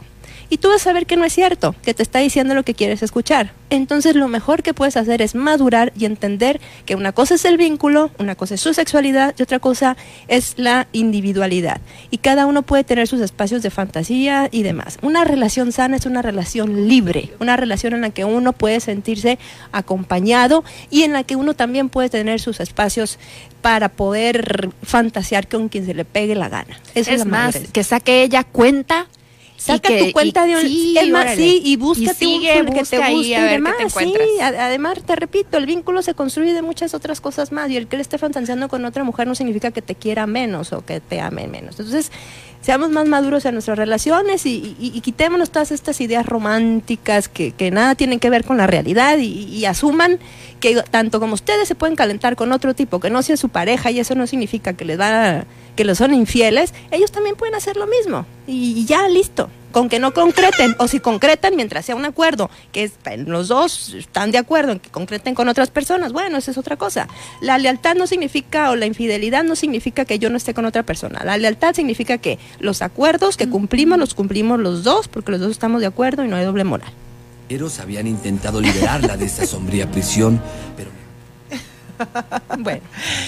Bueno, ahí está. ¿Cómo? Estuvo suave, ¿no? Estuvo light. No, pues está bien, o sea, es que sería engañarse ella misma, pensar que él no ve pornografía o que... Sí. o sea, Además también si le dices, si le dices, miren, hay, hay dos tipos de estrategias cuando uno se siente atrapado. La primera es, le, le volteo la tortilla, ¿por qué no confías en mí? ¿Te das cuenta? Tantas pruebas. qué? Lo hice porque quería Modo ver si me... Exactamente. Lo hice precisamente porque yo sospeché que me ibas a revisar el celular. Ándale, ajá. Y también en la- esa es una, ¿no? O la otra es, no, mi amor, y, y le doras la píldora, ¿no? Pero aquí la cuestión importante no es lo que él te va a decir, sino preguntarte a ti, ¿por qué sientes esa inquietud de revisarle el celular? Sí, si yo ¿Qué fuera él me iba a cambiar? molestar porque me anda revisando el No, a mí cel. que también, tiene que andar ahí por supuesto. Y aparte, ¿qué- ¿qué va a cambiar? Que te, revisarle el cel a, a un tipo? ¿O confías o no confías en tu pareja? Punto, ya, listo. Si el, el- el que tú revises o no revises, lo único que está eh, haciendo es angustiarte a ti, porque el celoso siempre va a encontrar la prueba de por qué debe ser celoso, sea real o no sea real. Bueno, perdón, seguimos. Ahora sí, va el otro caso. ¿Quién lo lee? Ah, ok, ok. No, bueno, es que normalmente eh, empezamos, pero bueno, eh, me faltaba el efecto de Saúl. Sí. Oye, me apasiona y me pongo muy vehemente, ¿no? Con los No, comentarios. está bien, está bien. Mi hermano y yo recibimos un dinero que no sabíamos que heredaríamos de un pariente. Le comenté que por fin iba a poder poner el negocio que siempre he querido y me propuso que nos asociemos. El problema es que no confío en él porque no sabe administrar y todo lo que tiene se lo gasta pensando en pagar con dinero que cree que llegará por alguno de sus negocios, imaginarios por supuesto, y que nunca se llegan a hacer. Le dije que no estaba muy seguro y que lo pensaría. No sé cómo decirle que no, porque es muy sentido y está muy entusiasmado en que hagamos esto juntos. Bueno, pues de entrada yo creo que hay una palabra maravillosa en esta vida que es aprender a decir no. Independientemente de lo que piensen, sientan o externen otras personas. Si tú ya sabes que no es una persona con la que pudieras realizar un negocio, proyecto o desarrollo, no lo hagas, porque nuestra intuición normalmente es una alerta que nos está diciendo, stop, stop, por ahí no es. Si esa intuición ya te está diciendo de entrada, porque además, aunque lo hagas, siempre vas a estar con la incertidumbre si fue una buena decisión, si no fue una buena decisión, no lo vas a disfrutar. Y finalmente un negocio se tiene que emprender creyendo que va a funcionar. Y ya estarías empezando desde el lado contrario, creyendo que no va a funcionar pues desde mi punto de vista, tienes que agarrarte muy, muy, muy, muy bien de tu decisión y explicarle a tu hermano que no, que tú tienes pensado realizar algún otro proyecto o que en este momento no tienes decidido qué vas a hacer con ese dinero, que adelante él haga lo que tenga que hacer y tú toma tu decisión y aprovecha tu dinero y ese recurso para lo que tú realmente estés convencido, porque si funciona o no va a ser tu decisión personal y ya no vas a estar arrastrando este miedo. Hay un dicho que dice, las relaciones sanas requieren de conversaciones incómodas. Y este es un, es un, un claro ejemplo de, esto. Eh, coincido totalmente con Valerie, ¿no? Si no, si no sabes que cuáles son las, digamos, las no sé si la palabra sería adecuada las palabras limitaciones, pero si tú sabes el estilo, digamos, de administración o de gerencia de tu hermano y sabes que no es compatible con tu forma de pensar o con tu forma de ser, el entablar un negocio eh, implica muchísimos riesgos, implica muchísimas tensiones y, y muchísimas cosas que, que son, son complicadas ya de por sí asumirlas con una persona que no es de tu familia. Cuando ya se asumen con una persona que sí es de tu familia, pues aquí se mezclan muchas, muchas, muchas situaciones del propio vínculo que pueden hacer que sea hasta más difícil o quizás no, pero bueno, cuando ya hay ciertas diferencias, por lo general es más difícil. La cuestión es, yo creo que tú sabes exactamente qué es la respuesta, es decirle que no, pero aquí la cuestión va a ser la clave de cómo se lo vas a decir. Eh, tienes dos maneras, decirle, mira, eres una, eres un desorden y eres de lo peor administrando el dinero y vam- nos vamos a, nos vamos a dar de la fregada si, si acepto que estés conmigo haciendo esta, este proyecto y evidentemente pues sí vas a dañar la, el vínculo. O la otra, la otra forma es puedes describir exactamente lo que te está pasando, pero de así, decirlo, mira, yo me conozco, yo sé que tengo una manera de ver y de hacer las cosas muy particular que a mí me gusta y yo sé que va a ser muy complicado para mí poder aceptar a otra persona y poderme adaptar a los modos de otra persona. Que le diga que no y punto. Sí, hay que cuidar el vínculo, pero hay que cuidar el vínculo, más si de hermano es muy sentido, ¿no? Y, en- y esto, y yo, precisamente porque tú eres mi hermano y me importas como mi hermano y te quiero como mi hermano, te quiero conservar como mi hermano, prefiero perder un socio que perder un hermano. Entonces yo creo que lo más sano para ti, para mí, es que conociéndome a mí mismo, separados, mejor cada uno por su cuenta y, y ya, yo te puedo apoyar desde afuera lo que quieras, pero, pero así, para poder seguir siéndonos bien, porque yo sé de muchas experiencias que no han salido mal con otros socios y no quiero que esto me pase contigo, pa, pa, pa, para, pa, pa, pa, pa. pero no pongas en él el problema. para que puedas salvar el vínculo, pues. Porque también a veces uno aprovecha como para desahogarse las que le tiene guardadas a los hermanos. Es que tú, cabrón, te, anima- ¿te acuerdas cuando me dijiste que pa, pa, pa? Entonces ahí sí, pues ya no es otra cosa. Entonces, una manera sana es, es esta, para Muy bien. expresar. Separados. Yo también. Estoy de acuerdo. Sí. Y pues rapidísimamente nos vamos a ir a un corte y les mandamos saludos a todas las personas que nos están escuchando. No- Nos agrada que nos acompañen en esta mesa. Vamos al corte. Aquí les pregunto, ¿qué hubieran hecho ustedes? Desde La Paz, la mejor señal informativa y de contenido. El Heraldo Radio XHB CPZ FM en el 95.1 de FM.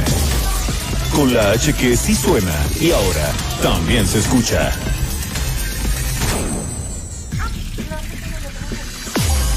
En el 95.1 de FM, Heraldo Noticias La Paz. La información más relevante generada al momento. Germán Medrano te espera con lo más actual de La Paz, Baja California Sur, México y el mundo.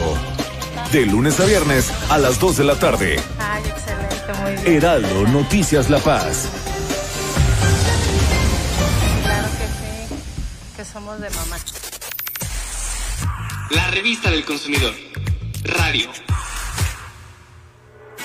La cecina es un platillo típico que ha traspasado fronteras. Por eso fuimos hasta Yecapixtla, Morelos, para conocer cómo se elabora y por qué es tan famosa. Es todo un arte. Y el resultado nos conquistó con un plato colorido y lleno de sabor. El taco tradicional de cecina. Un platillo sabio, fácil y rápido de preparar.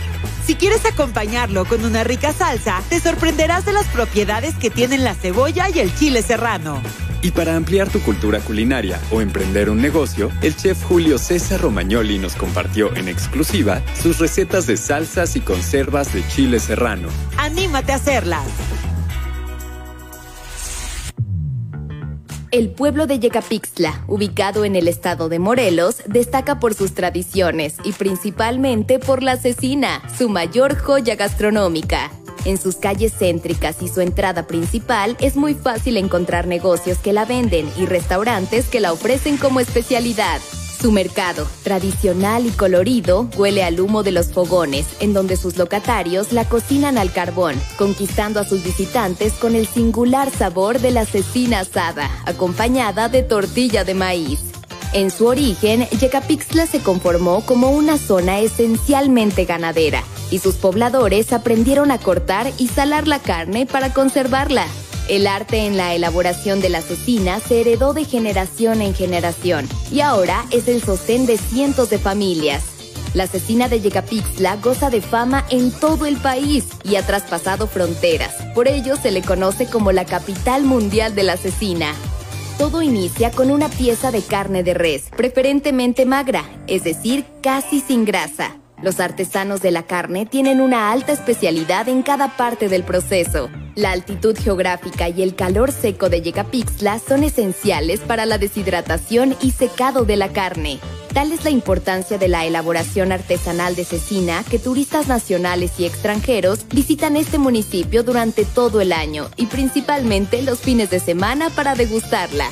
Los negocios familiares la venden fresca, para llevar o ya preparada en el tradicional taco. Conocer el origen de nuestros platillos típicos y consumirlos se traduce en un círculo virtuoso detonante de crecimiento.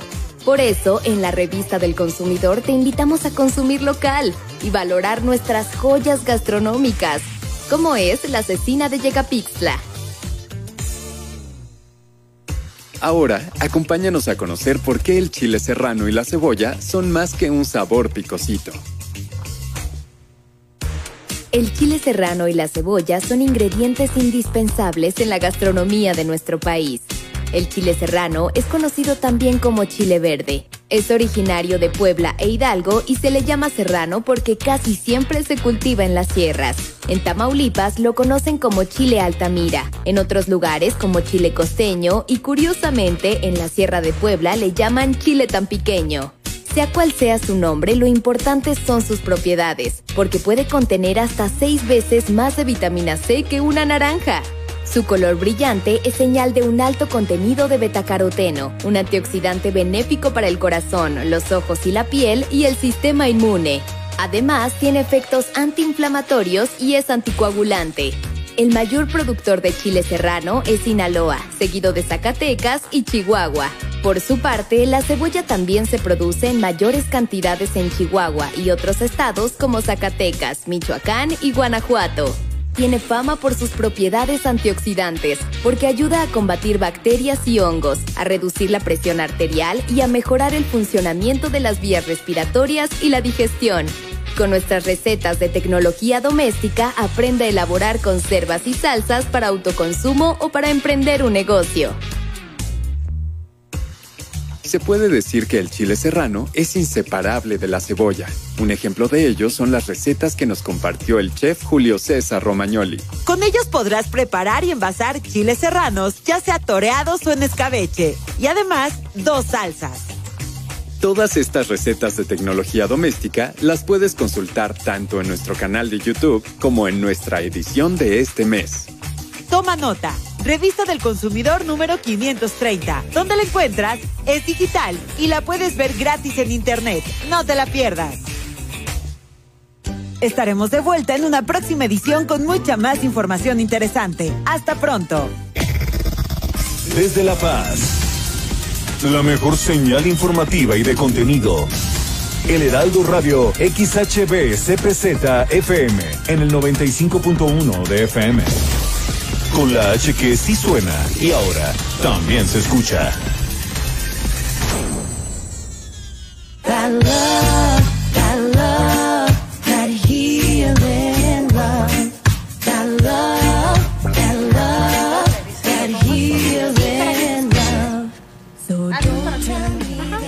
Y bueno, pues seguimos en el programa eh, más escuchado de la radio de los sábados de 5 a 7 en el Heraldo. pues sí, ¿verdad? Eh, y vamos a darle la bienvenida a nuestra siguiente invitada porque vamos a hablar de un tema riquísimo que es el spa. Estamos con Liliana Pichardini y nos va a, a platicar acerca de un lugar maravilloso que es Visage Spa. ¿Cómo está Liliana? Qué gusto saludarte. Hola, ¿qué tal? Oigan, pues muchísimas gracias. Primeramente agradeciéndoles por esta invitación y pues felicitarlas, ¿verdad? A todas ustedes por estos temas que pues mucha información, este, esta ustedes con su labor de periodistas, este, llevarle a casas, a hogares, toda la información que a veces no tenemos a nuestro alcance, ¿verdad? Pues gracias, muy contenta y muy agradecida por estar aquí. Cuéntanos acerca de Visage Spa. ¿Cuáles son los servicios que ustedes ofrecen? Bueno, mira, cuando nosotros iniciamos Visage Spa ya tenemos 23 años en el área cosmetológica. Mi enfoque, pues, spa es un tema muy amplio, ¿no?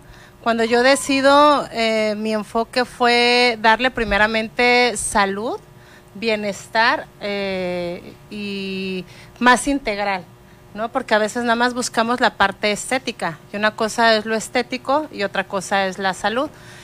Y fue lo que ahorita mi enfoque es darle primeramente salud y ya posteriormente pues la belleza, ¿no? Pero para mí es más importante el que tú te sientas bien. Y dentro de esta gama de salud, ¿cuáles serían los servicios que ustedes están ofreciendo? Mira, eh, ahorita estamos. Me, ahora sí que te voy a hablar de un- algo que nosotros hacemos mucho en Visage Spa, que es linfoescultura. Ajá. Linfoescultura es una terapia, yo creo que ahorita dentro de todo el área cosmetológica, es una terapia cero agresiva, no invasiva, una manera que tú puedes depurar y desintoxicar el organismo de manera natural, eliminando lo que son toxinas, desechos, que tu mismo cuerpo no los desecha por sí solos. Necesitamos una estimulación para que tu cuerpo los elimine y que tú los elimines por, ahora sí que por orina, materia fecal o por sudoración, ¿no? Que es como la estimulación del sistema linfático, es a Exacto. nivel superficial. ¿no? Así es. Ajá. Pues no, no, no es a nivel superficial, realmente son técnicas que nosotros lo que hacemos lo hacemos con aparatología. Cuando Claro. yo inicié en esto, lo hacíamos, se puede hacer manual, pero pues ya es más cansado, es este, ahorita nosotros trabajamos. Ah, claro, a eso me refiero, ¿no? Que la linfa precisamente está, no, o sea, está en las primeras capas, no tiene que ser tan profundo y por, y obviamente que con, por favor, corrígeme si estoy mal, con aparatología, como tú dices, es más precis, hay más precisión, hay mejor estímulo.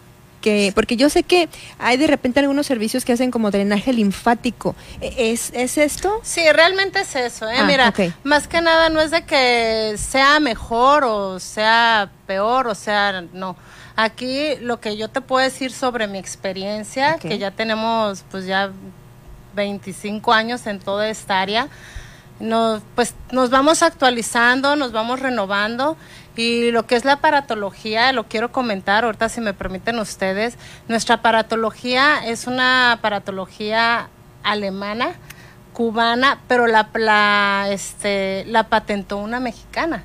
O sea, es una mexicana que ella, pues, con años, años de trabajo, pues se fue encontrando, ¿no? En su caminar de como cosmetóloga, los drenajes linfáticos manuales y todo lo que conllevaba los tiempos y se fue actualizando con médicos y en el siglo XXI, o sea, traemos una escuela, de hecho nuestra aparatología es avalada por el médico que dio este inicio a la medicina estética, que es el doctor Huerta, que es, es reconocido en México y en Latinoamérica. Entonces, este, nuestra aparatología nos permite, pues es un tiempo más corto, no agresivo, es pura estimulación y lo que hacemos es, esti- es estimular un tejido que se llama linfa en nuestro organismo, que si tú lo vieras en un ultrasonido, se ve como una telita de cebollita en el cuerpo y es lo que nosotros trabajamos y por mediación de un proceso lo vamos removiendo, estimulando para llegar al ganglio más grueso dependiendo del área que nosotros vamos a trabajar y ya posteriormente tú desecharlo por vía fisiológica. Oye, ¿cuánto tiempo es el que se tiene que someter uno a este tipo de tratamientos para de verdad empezar a ver resultados? Mira, realmente, mira, cada cuerpo, cuando tú llegas a nuestra clínica, llegas a Visage Spa, pues ahorita, pues ya vemos que todo está evolucionando, los seres humanos llevamos cada día más un, yo veo un- una tensión, un estrés del día a día, del estar haciendo, haciendo. Entonces tú llegas conmigo y nos llenas una hoja clínica. Sobre tu hoja clínica, cómo andas en todos tus sistemas, ¿no? Cómo andas en tu sistema hormonal, digestivo, endocrino, inmunológico, y ya sobre eso nosotros te decimos cómo empezar nuestro tratamiento, pero yo te garantizo este, que en mínimo seis sesiones tú te vas mejor a cómo nos llegas.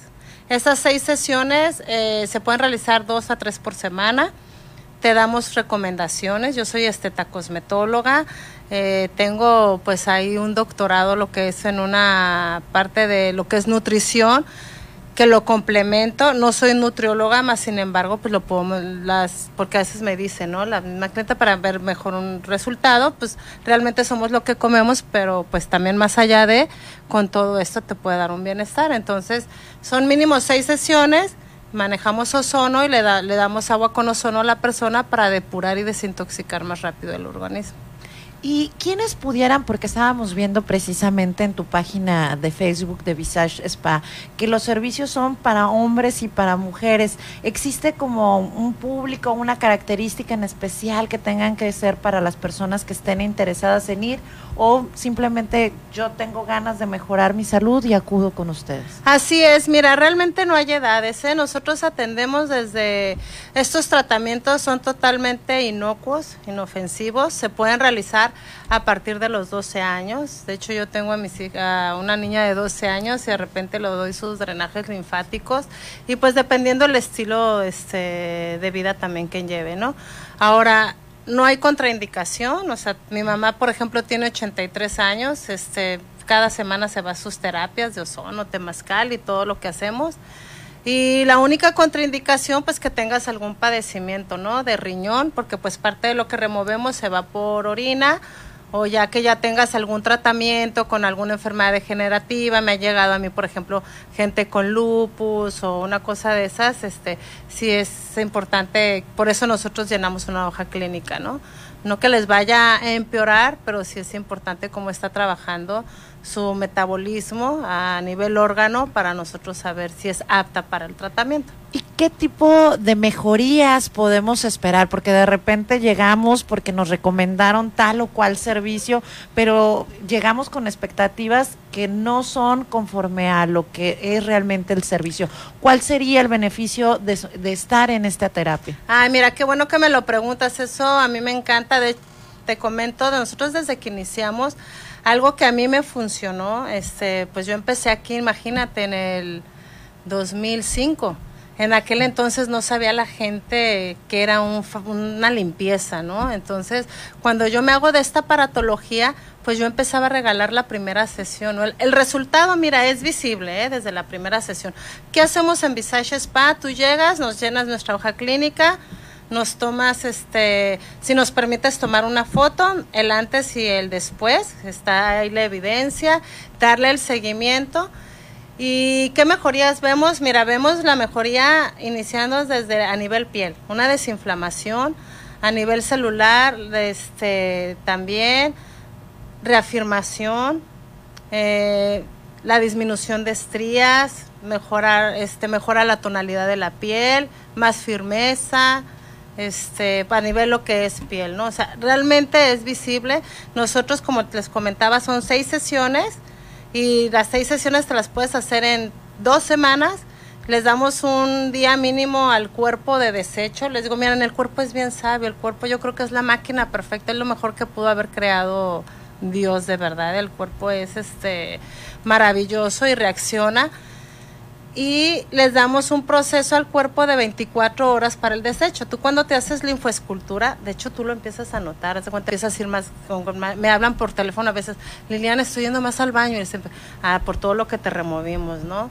Este, o hay veces que tu mismo cuerpo que andas cansada, traes fatiga y conforme vas desechando, también vas teniendo una reacción en tu organismo, a veces puedes tener una crisis curativa que lo puede, puede reaccionar, lo puede sentir con a lo mejor más cansancio, ya más energía, este, pero sí es, es muy visible, eh, la verdad, en el tratamiento.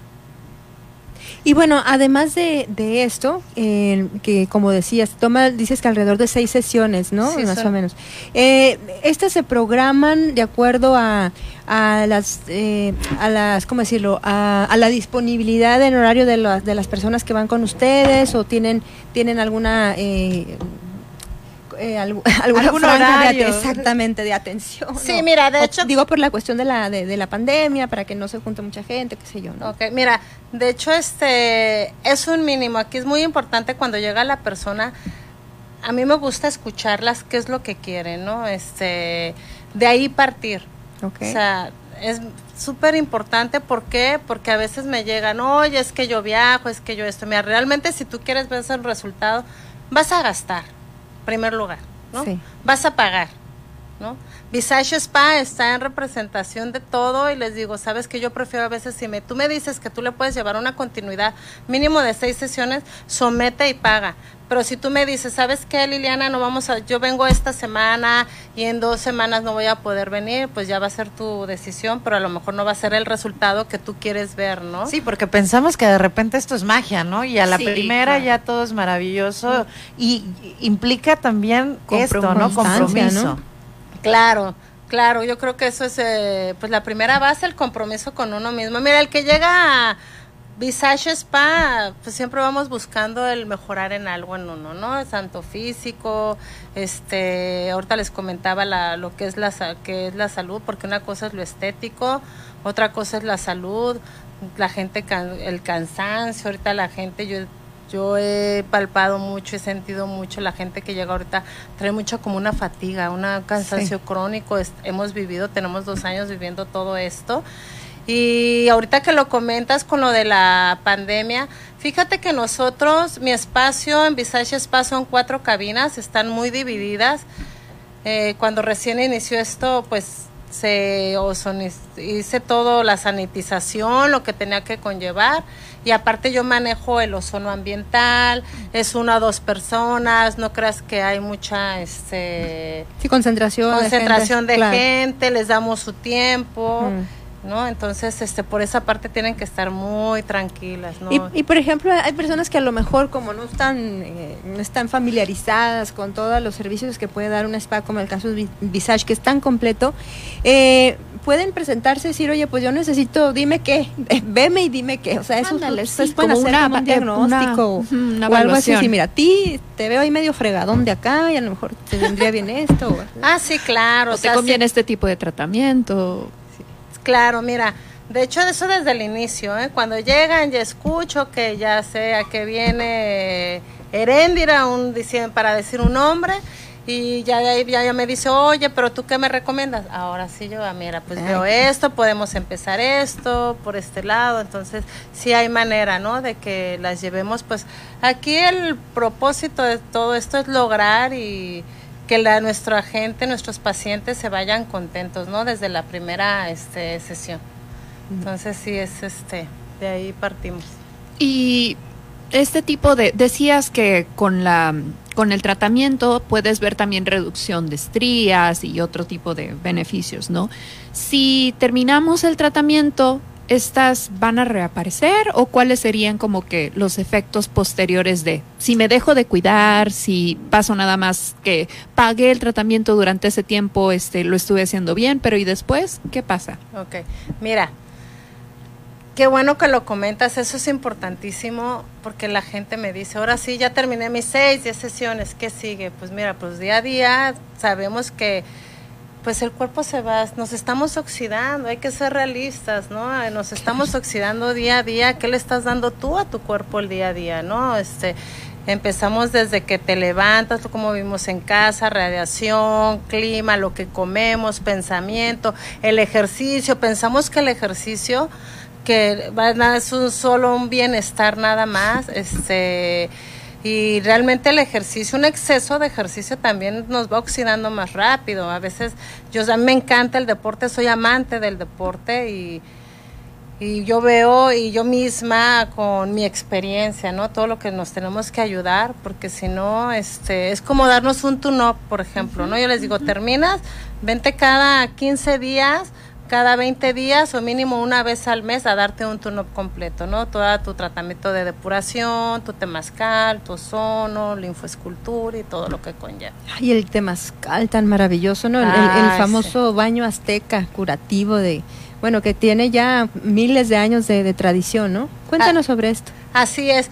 Mira, pues el temazcal realmente son terapias que se hacían hace muchísimos años. Este, de hecho, yo Ay, los dije temas- miles, perdón, cientos, ¿no? Sí, sí, muchísimos años. Son, Sí, sí, eh. Los temazcales los usaban los indígenas. De hecho, Así es. ellos se lavaban y se depuraban, se limpiaban su sangre de esa manera, ¿no? Y a, las mujeres, a las mujeres embarazadas me llamaba la atención porque las metían antes de parir, las metían a los temazcales para ayudarles a dilatar un poco y ya posteriormente las volvían a meter para pues desinflamarlas, ayudarlas este pues a eliminar, ¿no? todo ese desecho. Entonces el temazcal, este, de hecho todos somos, todos hay un tema con los temazcales, mitos, este, se pueden llamar muchos temas con lo del temazcal, pero por ejemplo, el temazcal tú dándole un buen seguimiento, gente con presión alta, gente con presión baja, llevándole bien un seguimiento, lo pueden hacer. ¿eh? Y en todos mis tratamientos, en todo lo que nosotros ofrecemos Visage Spa, ya sea para un masaje, el tratamiento de linfoescultura, que vas llegas muy contracturada, cualquiera de nuestras terapias, nosotros te ofrecemos el temazcal porque sabemos el efecto aparte que te ayuda a relajar el músculo, te ayuda a mejorar vasodilatación sanguínea, te ayuda a mejorar tu sistema digestivo, gente ahorita que también Incluso hasta la ansiedad también. puede Así ser, es, ¿no? el estreñimiento. Mira, ahorita voy a comentar un tema que a mí ahorita me sorprende ahorita. De para 10 Saúl. mujeres que llegan, de verdad es increíble. En el aparato digestivo, nueve mujeres, me llama mucho la atención el estreñimiento. Y el estreñimiento, pues tenemos que ponernos de ahí parte, ¿no? Todo lo que es rejuvenecimiento, nuestro colon, nuestra flora intestinal con los temazcales crema y con su agüita con ozono es una depuración del intestino maravillosa. A ver, Liliana, platícanos, porque ya estamos a unos minutos. Eh, les comentamos a nuestro auditorio que Liliana nos va a estar compartiendo durante estas semanas un poquito de cada uno de los servicios. Nosotras nos vamos a ir a dar una vuelta también a Visage Spa y les vamos a estar compartiendo en nuestra página de Facebook de la mesa precisamente de eso. Pero viene el Día del Padre. Rápidamente, dinos qué promoción tienes para el Día del Padre. Mira, ahorita tenemos una promoción de eh, lo que es un masaje, los masajes relajantes con aromaterapia. Manejamos una, aro- una aromaterapia con esencias. Cada esencia tiene su efecto. Y con un baño de temazcal, precisamente y ozono, tenemos esa promoción. Ahorita en, en costos, ¿puedo decir? Sí, Sí, sí, Ah, ahorita esa promoción es una hora el masaje, temazcal con ozono, que te conlleva como casi dos horas la terapia, en 890. Ah, aproveche. Sí, Muy buen regalo sí. para, para papá, ¿no? No hay Sí. nada mejor que invertir en la salud. Y de repente se nos Sí. olvida, pero mira, vamos a consentir a los papás. Liliana, muchísimas gracias por habernos comentado alguna. Sobre todo, dinos dónde pueden acudir contigo, tu dirección, tu número telefónico, quienes estén interesados, dónde pueden llamarte. Claro que sí, mira, estamos ubicadas en 5 de febrero, entre Abasolo y Belisario Domínguez. Nuestros teléfonos son el 612-11-789-01 y el 612-13-923-93. Y nuestros horarios es de lunes a sábado, de 9 a 2 y de 5 a 8, 8 y media estamos ahí. Repítenos los teléfonos por aquello de que no hayan alcanzado a apuntar. Mira, es, es el 612-11 789-01 y el 612-13 923-93. Y, también a través de la página, claro. Sí, en redes sociales estamos ahorita en Face y ahorita nos estamos renovando con todo lo de en Instagram también vamos ¿Cómo, a cómo los encontramos en Eh, Facebook? por Visage Spa. Ah. Visage Spa, así nos Excelente. encuentra. Pues, pues muchísimas gracias por habernos acompañado este día. Les agradecemos también a todos los que nos acompañaron porque fue un programa muy completo. Tuvimos un viajero en rutas salvajes, también nos acompañaron con Vitral Flamenco Gamaniel y precisamente estamos cerrando con Liliana Pichardini de Visage Spa porque queremos que piensen, que disfruten estos sábados y que sientan que este momento es precisamente para eso, para relajarse, para compartir y los invitamos a que nos acompañen el siguiente programa. Muy bien, nos vemos el próximo sábado en la mesa. En punto de las 5 de la tarde. Recuerden a través de esta señal de Heraldo Radio La Paz 95.1 FM. Chicas, muchísimas gracias. Valerie Vélez, Nacheli Rodríguez, Marta del Riego. Los esperamos el próximo sábado. Como ¿Eh? ya saben, en la mesa. En, la mesa. ok, la, dale. Bye bye. Muchas gracias.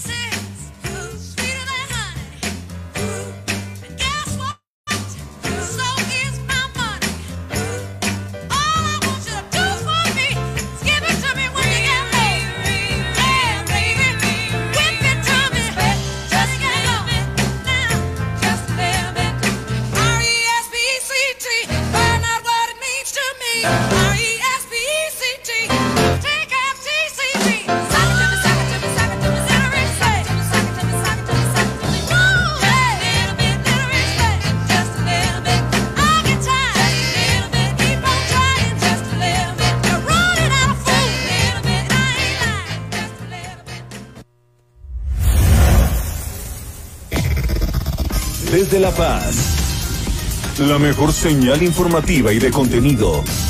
El Heraldo Radio XHB CPZ FM en el 95.1 de FM. Con la H que sí suena y ahora también se escucha.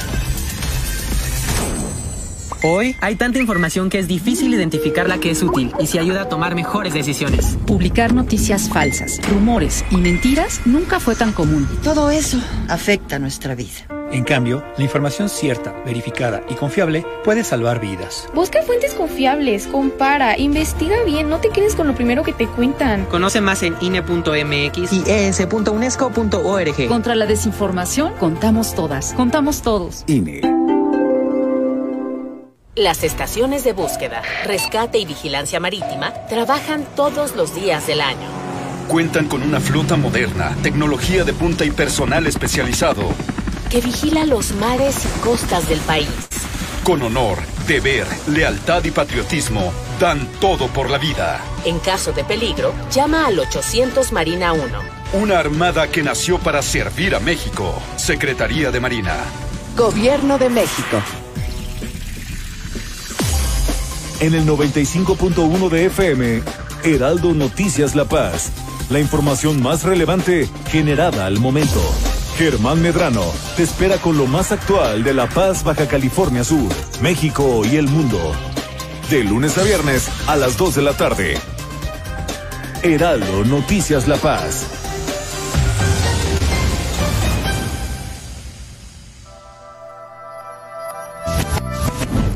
Inmobiliario con Luis Ramírez, líder de opinión en el mundo inmobiliario. Escucha nuestro programa todos los jueves, 22 horas y sábados, 16 horas por el Heraldo Radio. Conocerás lo más relevante de la industria inmobiliaria y aprenderás cómo vivir de las rentas en vivedelasrentas.com a través de inversiones seguras que te generarán mayores rendimientos y plusvalía para consolidar tu patrimonio. No te pierdas las entrevistas con los principales actores del sector inmobiliario y todo sobre la industria de la vivienda. Solo aquí en Mundo Inmobiliario con Luis Ramírez, líder de opinión en el sector. Por el Heraldo Radio. GastroLab. Un lugar donde cabemos todos.